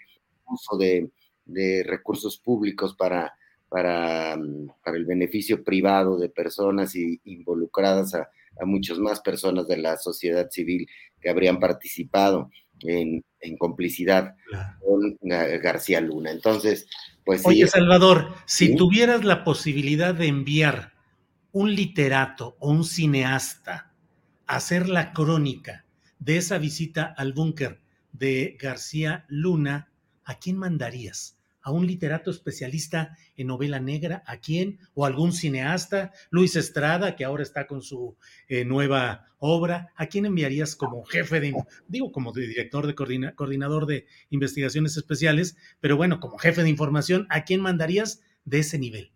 Eh, bueno, lo bueno es que tenemos varios buenos, me vienen a la mente. Elmer este, Mendoza. Elmer Mendoza haría una gran, una gran crónica de, en el búnker y que pida permiso Paco Ignacio Taibo II eh, un rato a su puesto público y haría una historia fabulosa, imagínense una historia escrita por Paco Ignacio Taibo II. Tenemos a Juan Villoro, por ejemplo, para hacer un relato sabrosísimo sobre, eh, sobre este asunto. Y, y también, por ejemplo, ya nos demostró Jorge Volpi si, pensamos en, la gran historia que hizo Jorge del caso de Florence Cassés, eh, termina siendo un reportaje de investigación tremendo, escrito de la mejor, eh, con la mejor de las eh, maneras y, pulcritudes literarias. Entonces, tenemos escritores para hacer de García Luna una cosa tremenda. sí. Está eh, bien. De verdad que creo que es muy buena idea porque si vemos eh, a los columnistas, todavía hay muchos que defienden a, García Luna, entonces hay la percepción de muchos ciudadanos mexicanos de que, ay, pobrecito García Luna, ¿no? Lo metieron, lo declararon culpable a pesar de que no había una sola prueba en su contra, ¿no? Entonces, eh, no, sería fabuloso mirar eh, algo escrito por cualquiera de los que mencioné y me faltarán otros grandes escritores mexicanos. Bien, Salvador. Eh, Jorge Meléndez, para cerrar nuestra mesa, te toca eh, decirnos qué piensas, qué te evocaría el estar ahí en esa, en el búnker donde despachaba García Luna. La gran tecnología apabullante, pero en el fondo la condición humana proclive a la corrupción que por encima de datos, pantallas, eh, signos, mensajes, datos, pues estaba el hecho de que estabas al servicio de un cártel del narcotráfico, Jorge. Pues justamente esto podría ser hasta una un relato de ciencia ficción, porque eh, en efecto nos vendieron aquel búnker, y digo nos vendieron porque hubo una gran publicidad diciendo, ahora sí vamos a combatir el narcotráfico en México, porque ya tenemos la tecnología de punta, que ya después supimos que venía de Israel y que estaba Pegasus y otras eh, maquinarias que más que ver para el asunto del narco, nos estaban espiando a nosotros. Entonces, era impresionante, yo vi las fotos, nunca pude entrar ahí, pedí incluso entrar, no, me dijeron que no, que esto estaba prohibido porque era algo verdaderamente serio y no podía entrar todo el mundo, sino al contrario, solamente unos cuantos que sabían de ese asunto. Y entonces ahí en tiempo real uno veía en dónde estaba el Mayo Zambada. Y bueno, no, ya supimos que al señor Julio Scherer le costó varios días llegar ahí. Ya supimos también que a la señora Kay del Castillo y Sean Penn le costó varios días que estuvo ahí. Hace poco, platicando con un amigo que no puedo dar su nombre, me dice, fíjate que fui por allá por Sinaloa y para llegar a ver a un cuate tuve que pasar cinco filtros para llegar a darle un recado. Ah, caray. Pues entonces, estos señores sí saben de lo que hablan. Y hay una serie de series televisivas que en efecto nos hablan que a veces estos señores son más inteligentes que aquellos que hacen eh, la sofisticación tecnológica mayúscula, ¿no? Entonces, creo que se podría hacer de verdad una cosa muy impresionante. Pero yo creo que quizás, y a lo mejor me siento ya oráculo y pienso lo que va a decir López Obrador, va a decir, vean ustedes la cantidad de pantallas, la cantidad de dinero que hay aquí en tecnología y demás. Y bueno, todo esto no sirvió para nada en contra del narco. Todo sirvió para espiarnos a los mexicanos. Algo que ha sucedido desde antes de la Dirección Federal de Seguridad. Este tipo de cuestiones no sirven para espiar a los narcotraficantes, ni a los malosos, ni a nada, sino para espiar a las fuerzas que ellos dicen combatir, que quieren derrocarlos. Ese es el gran problema de este y de otros países, incluido Estados Unidos. Es decir, ¿para qué sirve la tecnología estadounidense? Para primero llevar a las nubes a Osama Bin Laden cuando estaba en contra de los miembros de la Unión Soviética o Rusia y luego para descubrirlo y matar. Ese es lo para lo que sirve la tecnología y eso es gravísimo y yo creo que debe hacer una reflexión muy profunda López Obrador que la única manera de acabar con esto es en realidad haciéndole caso a la gente y combatiendo a los malosos. Bien, pues ahí estamos ya en espera de lo que suceda este jueves. Bueno, este miércoles hay la marcha el 8 de marzo de las mujeres, que será ah, seguramente igual de importante y de impactante, y agenda completa con lo que suceda también el jueves con esta conferencia mañanera de prensa en lo que fue el búnker de García Luna. Salvador, Jorge, muchas gracias por la oportunidad de platicar en este lunes. Que nos veamos el próximo con más temas para compartir en esta mesa de dos. Gracias. Gracias, hasta pronto, Jorge. Nosotros el, miércoles entrevistamos a Luis Estrada para que nos diga si en realidad fue censurado en su película o no lo fue, porque dice Mariano Varo que no es cierto y que hubo varias convocatorias, pues que el autor mejor de su punto de vista. Sí. Gracias.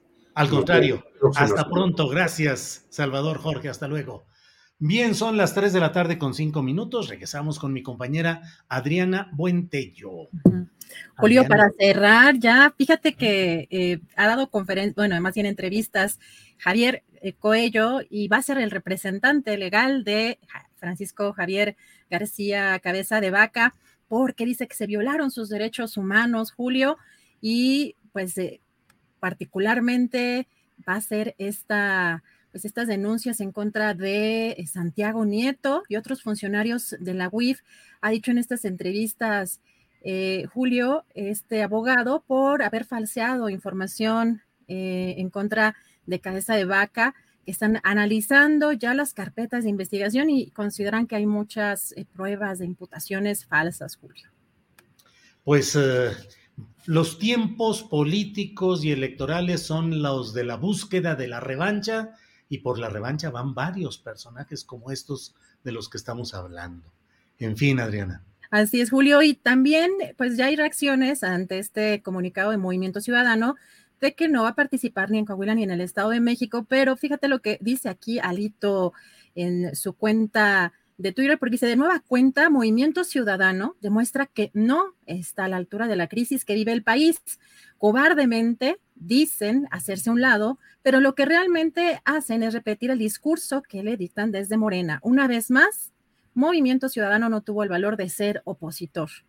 A Movimiento Ciudadano no le importa el futuro de las familias de Coahuila y el Estado de México. Prefieren estar del lado incorrecto de la historia y darle la espalda a Va por México, la coalición que nació como respuesta a la exigencia de la ciudadanía de ir unidos. México no necesita tibiezas como las de Movimiento Ciudadano. Hoy la ciudadanía y los partidos nos hemos definido en un bloque opositor que avanza unido para defender el país de la destrucción que traen los gobiernos de Morena. MC no pudo con el reto de enfrentarse al poder. Así responde a este comunicado, Julio. Pues mira, la verdad es que lo que dice puede ser eh, debatible a favor o en contra, pero sobre todo si no llevara la firma de Alejandro Moreno, digo, Alejandro Moreno como líder nacional del PRI, con todo el historial y todo lo que ha hecho y todo lo que puede todavía hacer, la verdad es que resulta muy contradictorio, pues que trate de darse baños de pureza o de congruencia partidista o de cuantas cosas. La verdad es que estamos todavía en un proceso en el que va a haber muchos sobresaltos y muchos de los que hoy están diciendo una cosa dirán otra más adelante, jurarán fidelidad a lo que antes repudiaban y repudiarán aquello que antes defendían. Así va todo esto y sobre todo con personajes como Alito, Adriana. Así es, Julio. Y también, bueno, nada más comentar que mañana, bueno, el coordinador de los diputados de Morena, eh, Ignacio Mier, pues ya dio a conocer que mañana es el examen en el Salón de Plenos de la Cámara para los aspirantes a ocupar eh, las consejerías, las cuatro consejerías del Instituto Nacional Electoral. Así que, pues mañana, pues empezaremos a ver este desfile, Julio. Bueno, pues estaremos atentos, ya iremos viendo cómo avanza ese proceso, que va a ser muy interesante. Adriana, pues siguen aquí los comentarios, las apuestas en la gran encuesta de qué va a pasar. Incluso ya están aquí algunos organizando el nuevo movimiento que dice el pelo de Adriana no se toca. Qué cosas. Así es que ni modo vas a tener que escuchar la voz del pueblo respecto a tu cabello, imagínate. Adriana, seguimos adelante. Hoy nos vemos a las nueve de la noche en la videocharla astillada y a preparar nuestro siguiente programa, dándole las gracias a quienes nos han acompañado, a la audiencia, a la tripulación astillero, a nuestro compañero Andrés Ramírez, que está de regreso luego de un descansito, a Sebastián Enríquez, que estuvo en la ausencia de Andrés a, cargo de las transmisiones, y nos vemos mañana, Adriana. Así es, pues ya huele a sopita, provechito. Julio, te vemos en la noche y hasta mañana. Hasta luego.